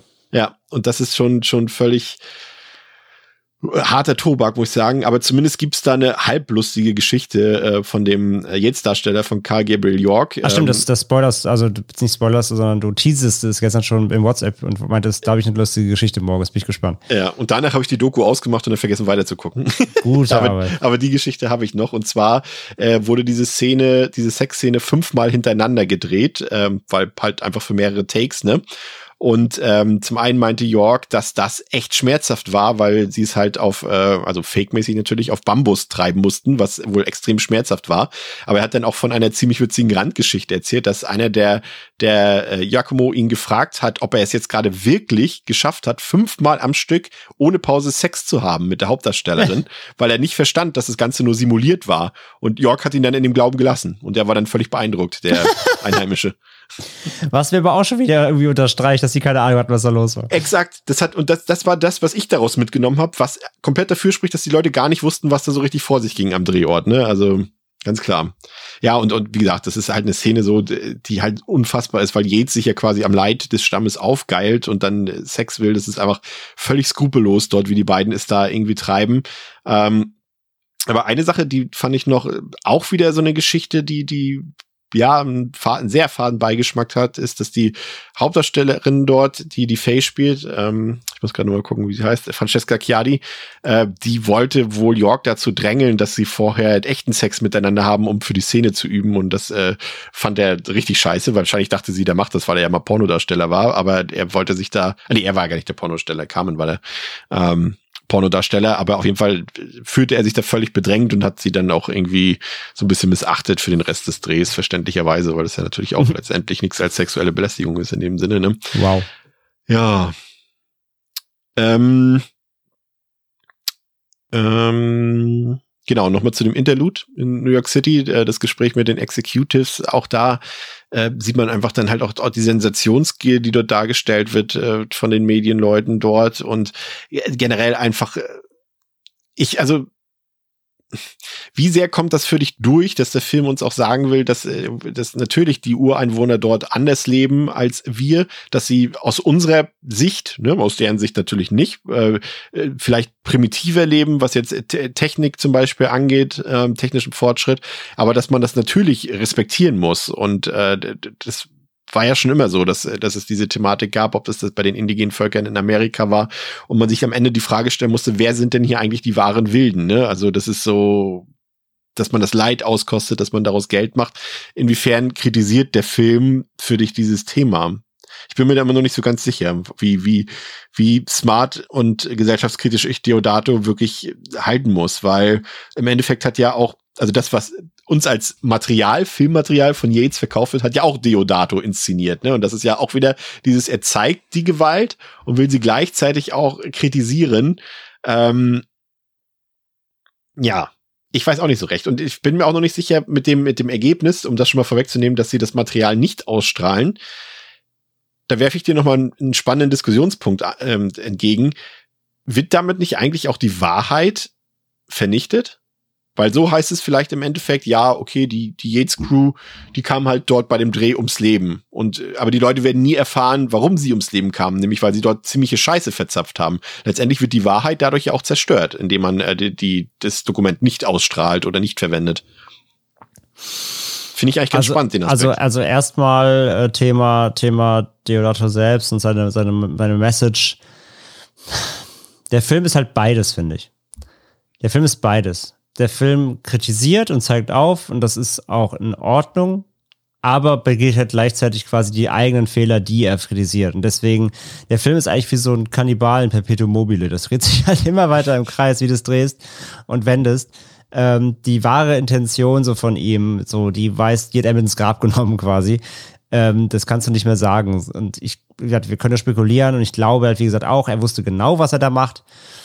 Ähm, gleichzeitig eben, er hätte aber, er hätte es aber auch eben nicht so machen müssen. Er hätte auch so ein Lenzi drehen können letztendlich. Ne? Also wenn er, wenn er einfach einen hochqualitativen ähm, Kannibalenfilm gedreht hätte mit ordentlich Gewalt und Tiersnuff und hast nicht gesehen, letzten Endes hätte das das gleiche für den gleichen Trubel sorgen können wie der jetzt auch. Deswegen, also er hätte ja diesen ganzen Ansatz mit der Grundidee des, des ähm, er greift ja damit ja auch diese Mondo-Thematik ja im Film auf, ne? Also, dass ja. er quasi diese äh, fast so eine Meta-Mondo draus macht. Das hätte nicht, äh, ist ja kein Muss gewesen, so. Also, ich, ich glaube schon, dass da irgendwas drinsteckt. Er wollte schon irgendwie was sagen. Er wollte schon irgendwie was, ein Statement so irgendwo setzen. Aber eben auf der anderen Seite wollte er genauso einfach schockieren und wollte genauso für Trubel sorgen und für Aufmerksamkeit sorgen und für, für einen Skandal sorgen und dass die Leute halt drüber reden natürlich. So, es ist beides irgendwo. Und deswegen äh, kann man den Film da eben, finde ich, einerseits irgendwo loben, aber gleichzeitig genauso abstrafen. Und das ist halt deswegen, das, das hebt sich so ein bisschen auf, Plus und Plus äh, und so, ne? Und es, es, hebt, es hebt sich für mich irgendwie so auf. So, deswegen bleibt das dann irgendwie so ein Nullsummenspiel. Ich würde den Film jetzt halt nicht an, also als, als wichtiges, äh, als wichtige, wichtiges botschaftliches ähm, Werk verstehen ähm, und gleichzeitig würde ich jetzt aber auch nicht sagen, es ist unbedeutend eben, allein, sage ich mal, für diesen, ja, für die Grundlage des dieses Found-Footage-Ansatzes, dieses Meta-Ansatzes. Da, äh, da, da, hey, da ziehe ich dann auch wieder meinen Hut vor, weil es halt einfach eine smarte Idee war. So, von daher, das, da sehe ich halt wirklich, dass da sehe ich beide Seiten ähm, und deswegen äh, gehen wir ja hier auch so ausschweifend auf, auf alle Details eben ein, weil man dann eben, wenn man halt A sagt, auch B sagen muss. Und das ist bei Cannibal Holocaust halt gang und gäbe. Wenn du sagst, der Film ist toll inszeniert und hat gute Ideen, muss gleichzeitig aber auch sagen, der Regisseur war vermutlich ein Arschloch und, äh, und äh, ja. hat, hat sich an Sachen auch, selbst auch genauso an Sachen aufgegeilt wie seine Figuren im Film irgendwo so ein bisschen. Ich glaube auch, dass, dass, dass man, dass man Deodato unterstellen kann, dass er ein guter Regisseur war, zumindest was diesen Film betrifft. Und dass er auch, glaube ich, die richtigen, was heißt die richtigen? Das ist ja Quatsch, aber die, die, vermeintlich richtigen politischen Ansichten hat und auch gesellschaftskritischen Ansichten hat, dass er aber als Persönlichkeit einfach ein Arschloch war. Ich glaube, so, so würde ich das zusammenfassen. Ja, ja, kann, kann man, glaube ich, so sagen. Ja, ja. Er war, er war vielleicht moralisch gar kein besserer Mensch, als er eigentlich dachte, vielleicht so, ja. Aber, ja. Er, aber er wollte halt zumindest halt Dinge aufzeigen, die gesellschaftlich falsch laufen, was dann wiederum irgendwie lobenswert ist, ja. ja. Ähm, und zu einer Frage, ähm, ja, spannend, definitiv. Klar, habe ich mich tatsächlich, habe ich witzigerweise wirklich beim Film, als der Film gestern endete, auch drüber nachgedacht. Ist ja auch eine Art von Zensur, ne? Genau. Ja. So, ähm, es gibt, es gibt, finde ich, ist, ist dieses Unterteppichkehren.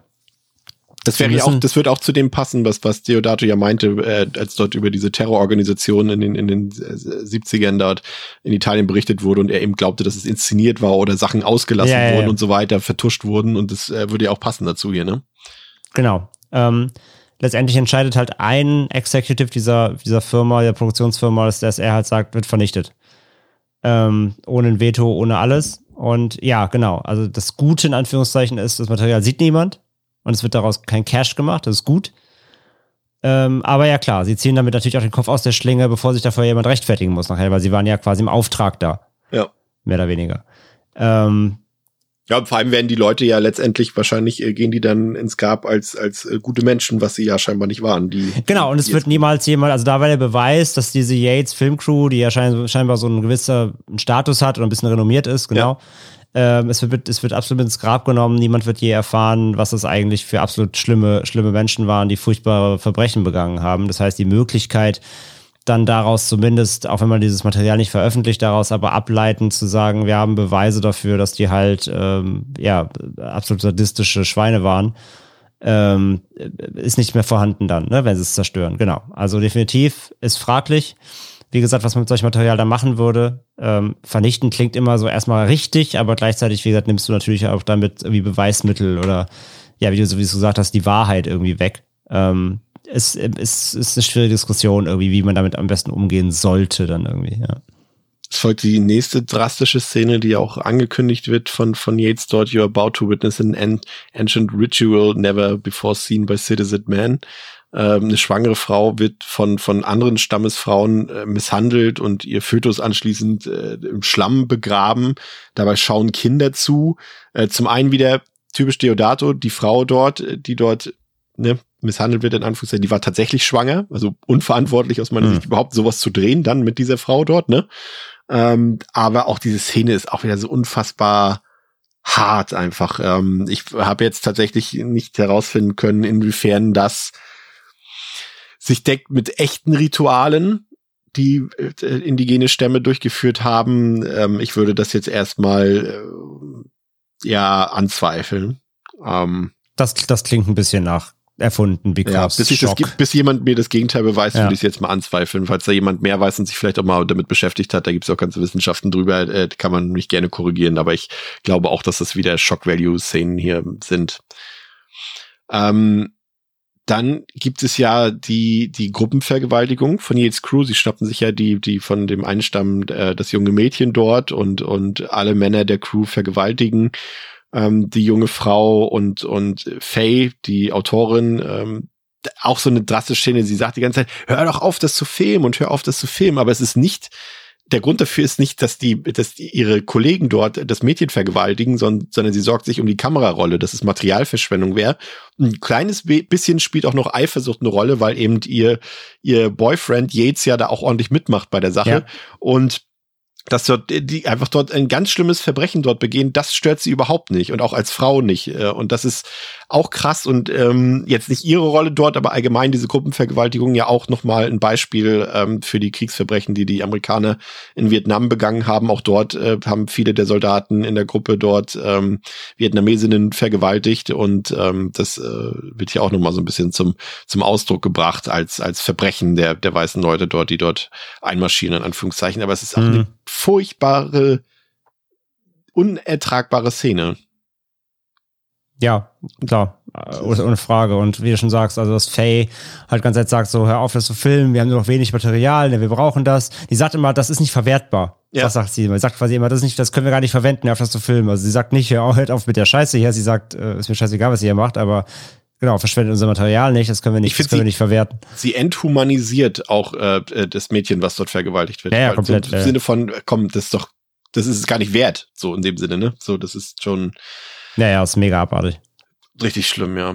Ja, das Schlimme an diesem Film ist halt, dass Deodato diese grausigen Szenen einfach mit einer unfassbaren, wir haben es jetzt schon mehrfach erwähnt, unfassbaren Cinematografie, ja, unfassbar ist jetzt auch ein bisschen zu ja, hoch gegriffen. Nee, aber in dem, in dem, also das ist halt, das, was der Film erzeugen will, schafft er halt in einer Qualität, die halt so sel äh, fast nie zu sehen war.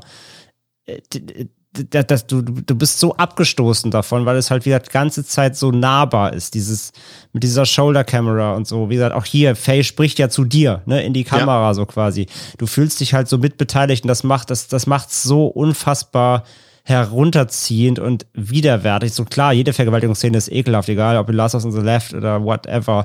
Aber hier wirkt das halt alles nochmal so viel, viel, viel widerlicher und authentischer noch, eben weil es diesen Look hat.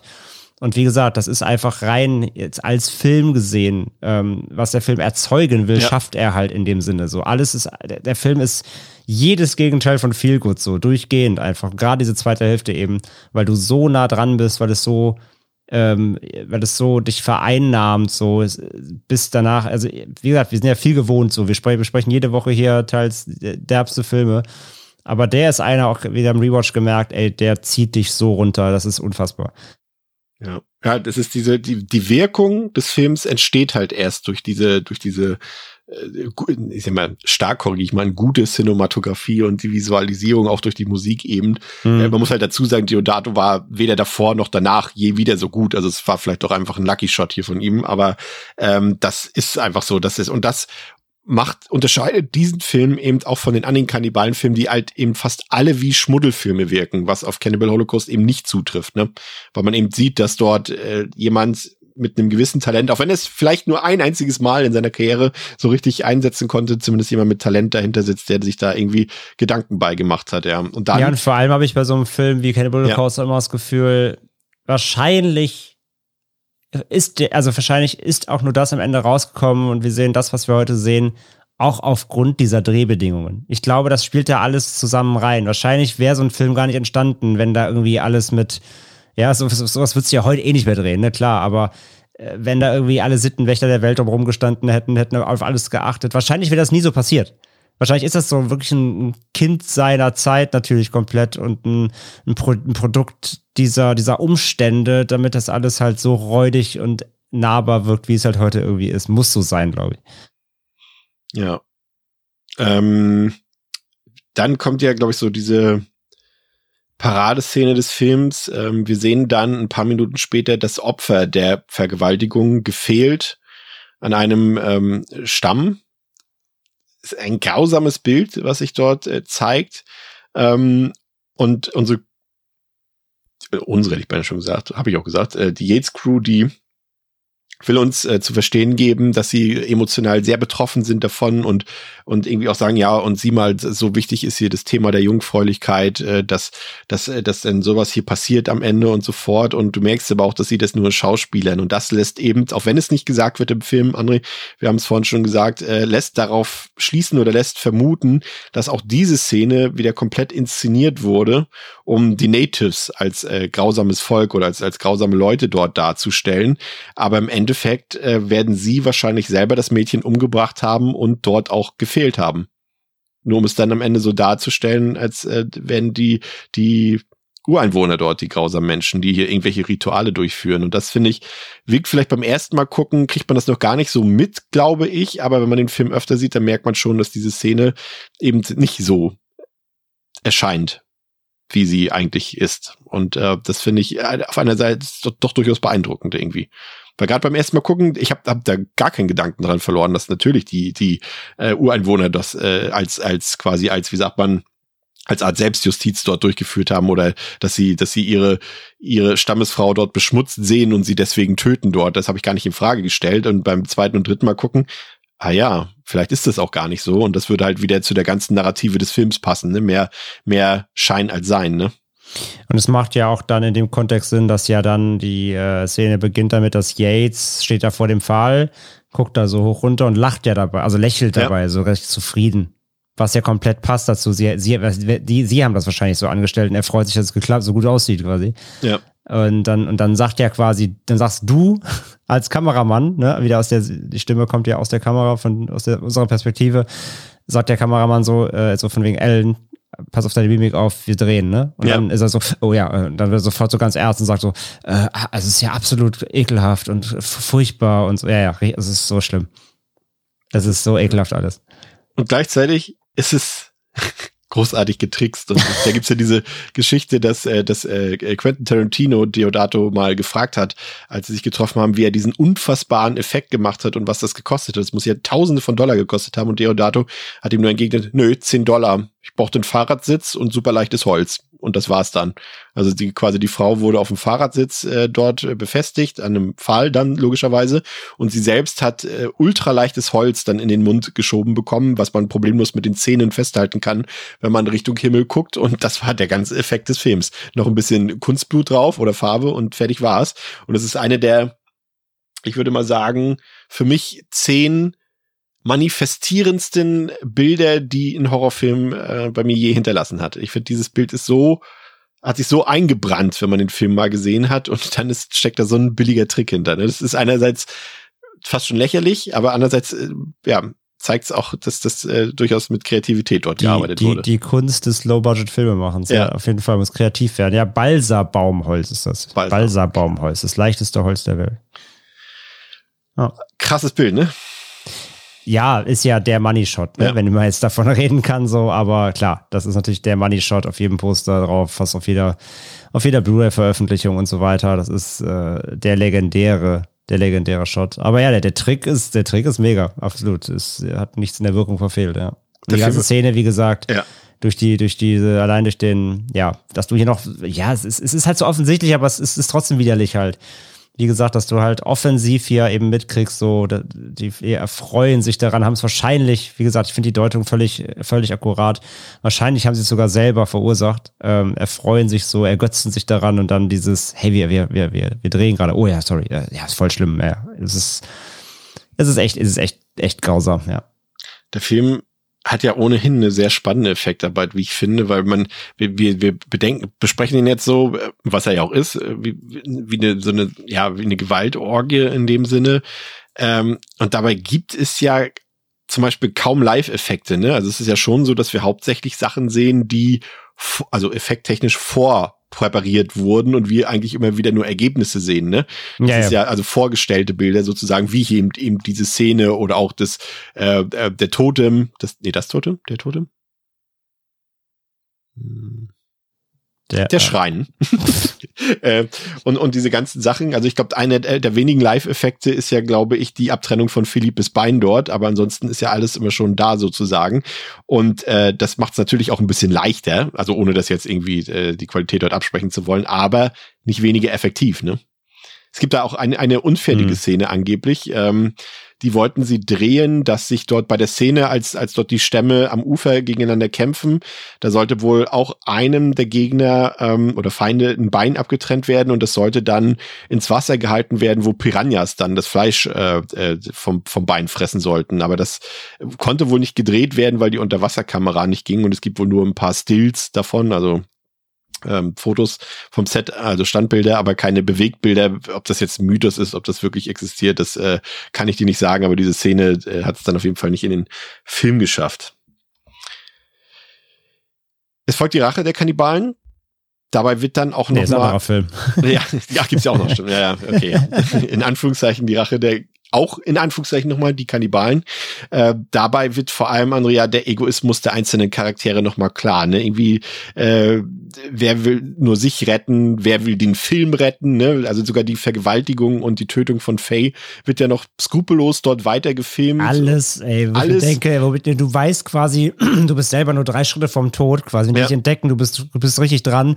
Nein, es wird draufgehalten. Ja, und, und diese Skrupellosigkeit wird halt auch gar nicht angezweifelt von den Beteiligten, aber gleichzeitig und dadurch, dass die Charaktere so eingeführt wurden über den ganzen Film hinweg, passiert nämlich was, was den meisten von Footage-Filmen nicht gelingt, nämlich die Frage, hä, warum filmt das noch jemand? Diese Frage stellt sich hier nicht, weil das alles Arschlöcher sind, die Ja. jederzeit, um Geld zu machen, äh, zeigen würden, wie ihre, ihre, ihre Crewmitglieder dort abgeschlachtet werden. Und deswegen stellt sich diese Frage nicht, die halt bei fast allen modernen von Footage-Filmen immer aufkommt, ne?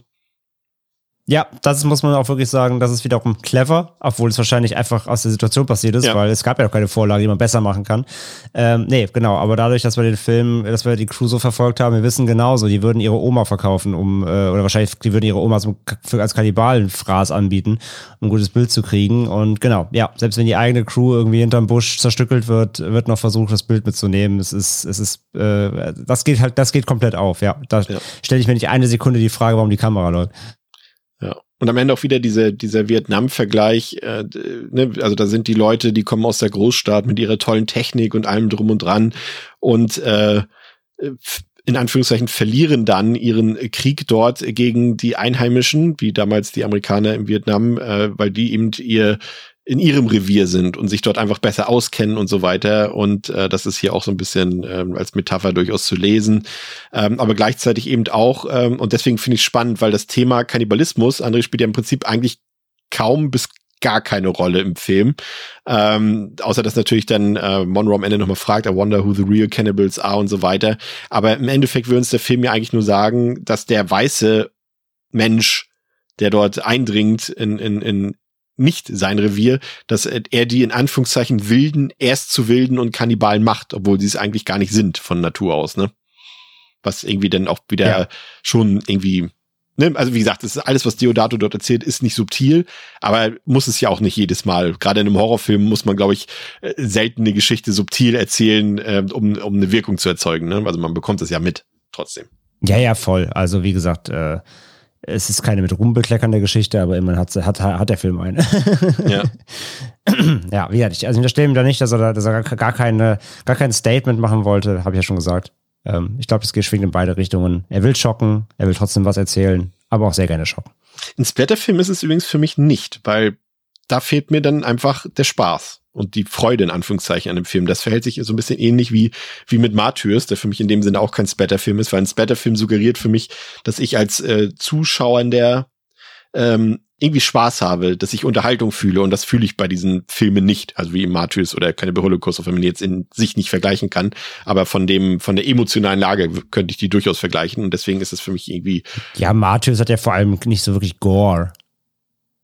Ja, also er, hat, er ist hart, aber der hat kein richtiges Gore, da werden keine Eingeweide rausgerissen und ja, auf einem Band. So, das ist ja, auch, das zählt ja auch zu Splatter, wenn es ordentlich so, ja. ne? Da muss ja alles rumsaften und so weiter. Und äh, so Herschel Gordon Lewis-Style quasi. ähm, und ja, also irgendwie im Subtext würde ich da schon Cannibal Holocaust irgendwo reinpacken, weil dann spätestens eben die Rache der Kannibalen dann natürlich schon extrem hart ist, auch wie sie dann hier den, ich weiß nicht, mit den blonden Haaren, ne, den so in der Mitte durchhacken ja. und so. Das ist schon echt richtig saftig, ne, da gar keine Frage. Und äh, ich, ich weiß gar nicht, die Eingeweide, die sind da raus, die sehen aber auch echt aus. Das könnten sogar Tiereingeweide sein, könnte ich mir auch vorstellen. Wieder. Ich will es gar nicht wissen. Die sehen, die sehen, finde ich, sehr echt aus. Ich glaube, das sind auch keine Props.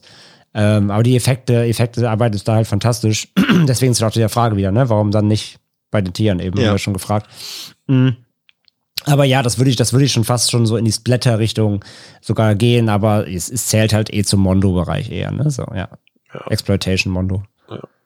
ja, aus meiner Sicht letztendlich der einzig wirklich gut gemachte und in Anführungszeichen sehenswerte Kannibalenfilm. Ähm, ich weiß, so wie wir den Film jetzt auch besprochen haben, werdet ihr immer noch nicht verstanden haben, warum der Film äh, filmhistorisch A wichtig ist und äh, B vielleicht auch ein gut inszenierter Film ist. Ähm, äh, ich glaube, dazu muss man ihn gesehen haben, um das nachvollziehen zu können, was aber äh, in dem Sinne aber trotzdem keine Empfehlung sein soll, weil, wie gesagt, der Film triggert äh, derartig hart in, in so viele Richtungen, dass äh, er wahrscheinlich eben für die wenigsten Leute gut gutierbar sein dürfte. Dennoch, wie gesagt, ich äh, finde ihn handwerklich stark gemacht. Er hat äh, gute Bilder, der hat eine in Anführungszeichen schöne Inszenierung. Die Grausamkeiten wirken auch nochmal besonders drastisch durch die Inszenierung. Er hat einen tollen Score. Ich finde, das Besondere ist, das hat, haben wir ja vorhin schon herauskristallisiert, dass er eben im Vergleich zu den anderen Filmen des Genres, ähm, die wir vorhin erwähnt haben, eben versucht, wirklich eine Geschichte zu erzählen äh, mit Sinn und Verstand. Er hat eine, eine spannende Erzählstruktur, eine spannende Dynamik dahinter ähm, und erzeugt dadurch auch eine gewisse Spannung und das schafft er eben, obwohl wir das Resultat schon nach der Hälfte des Films kennen. Ähm, ist äh, im Grunde, glaube ich, ja, ich, vielleicht ist, ich würde sogar als Genre, vielleicht sogar fast als Mockumentary mit ein bisschen Horror, also mit Meets Horror äh, fast bezeichnen.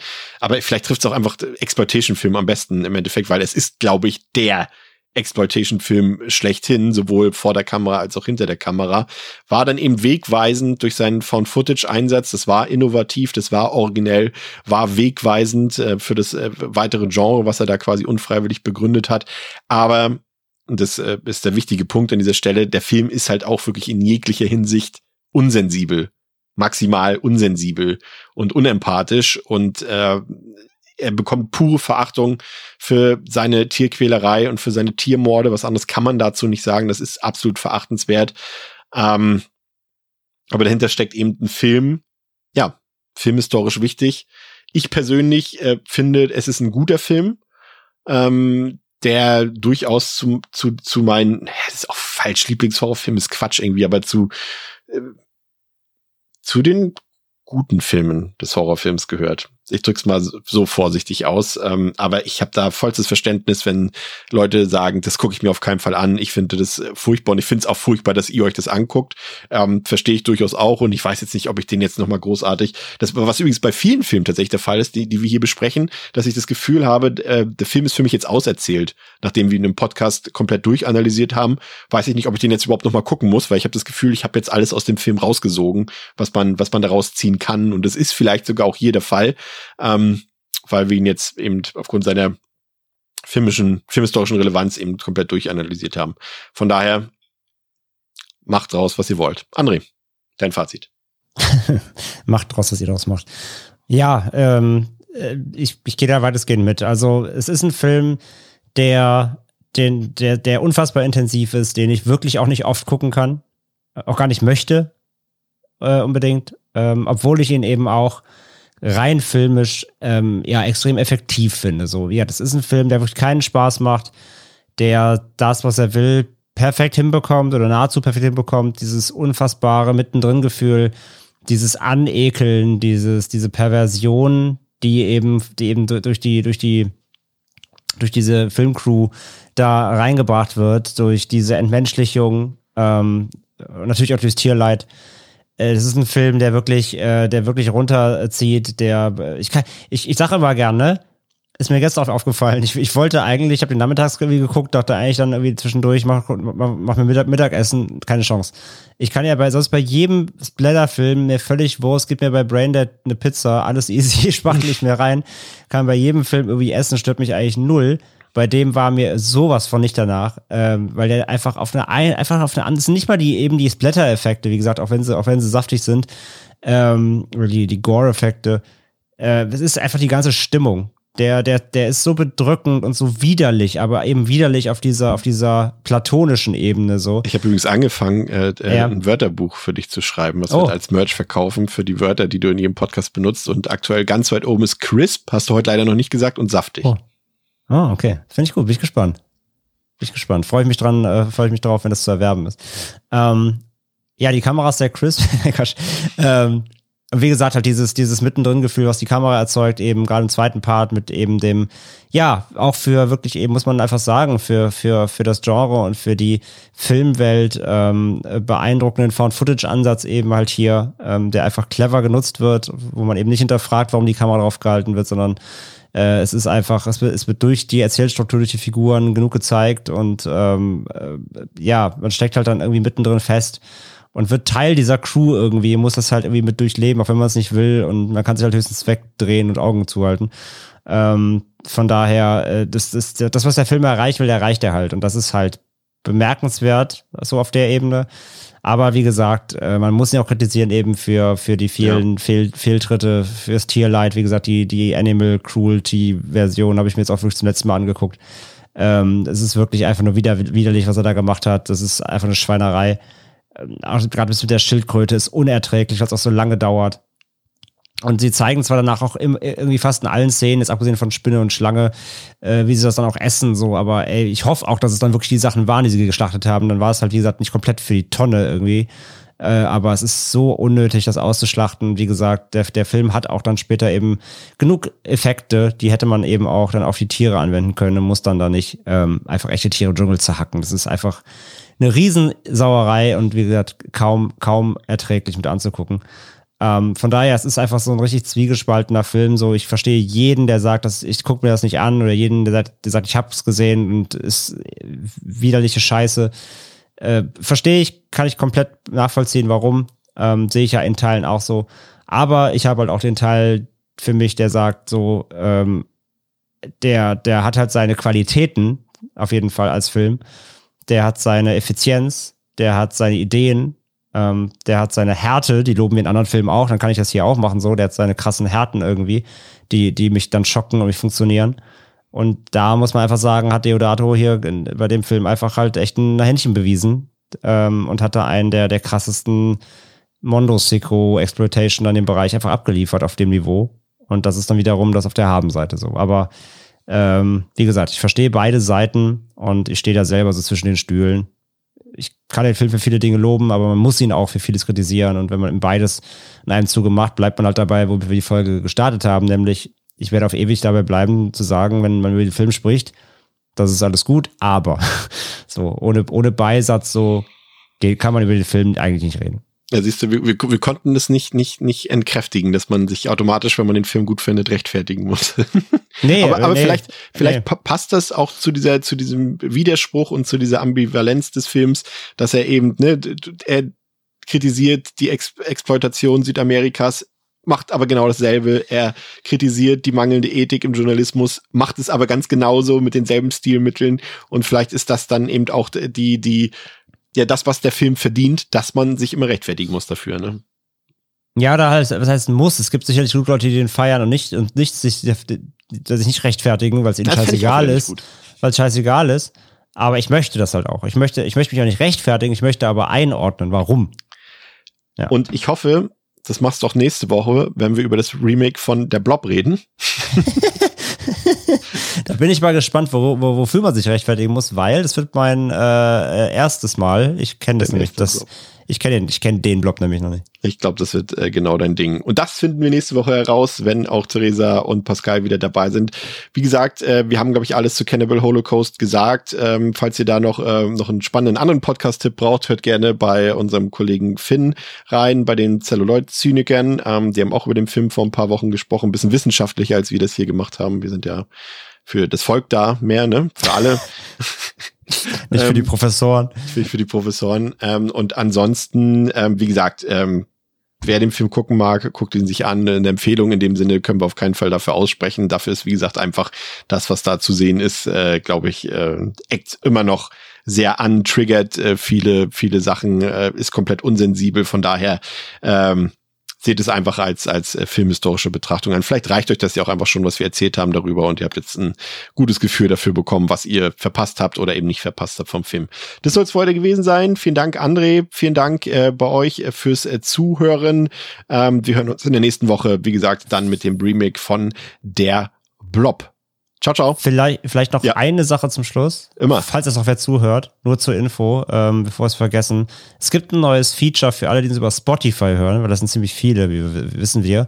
Ähm, man kann jetzt Folgen auf Spotify, auch die äh, Podcast-Folgen auf Spotify direkt kommentieren. Ja. Wenn ihr auf eine Folge geht und ihr scrollt runter, steht da irgendwie, wie hat euch die Folge gefallen? Dann könnt ihr direkt da ein Feedback hinterlassen. Man kann es nicht nur bewerten, den Podcast, sondern auch einzelne Folgen kommentieren. Stimmt. Wenn ihr Bock habt, macht es doch einfach mal, probiert das mal aus, ähm, weil das ist auch wieder Algorithmus und so, ne? Das hilft uns, wenn ihr nur hinschreibt, cool oder Kacke, ist egal, was ihr hinschreibt. Schreibt mal irgendwas rein, ähm, dann können wir mal ausprobieren, wie das Feature funktioniert, würde uns, würde uns interessieren. Ähm, ja. Macht das mal, liebe Spotify-Hörer. Genau, aber Likes und, und alles drum und dran auf Insta, Twitter und eben Spotify sind natürlich äh, äh, auch genauso herzlich willkommen weiterhin. Aber guter Hinweis nochmal, macht das. Das ist, ist für euch nur ein Klick. Für uns ist das äh, tatsächlich äh, äh sehr hilfreich. Ähm, ja, also dafür vielen Dank für eure Unterstützung. Mhm. Bis zum nächsten Mal bei Devils and Demons. Ciao. Tschüss.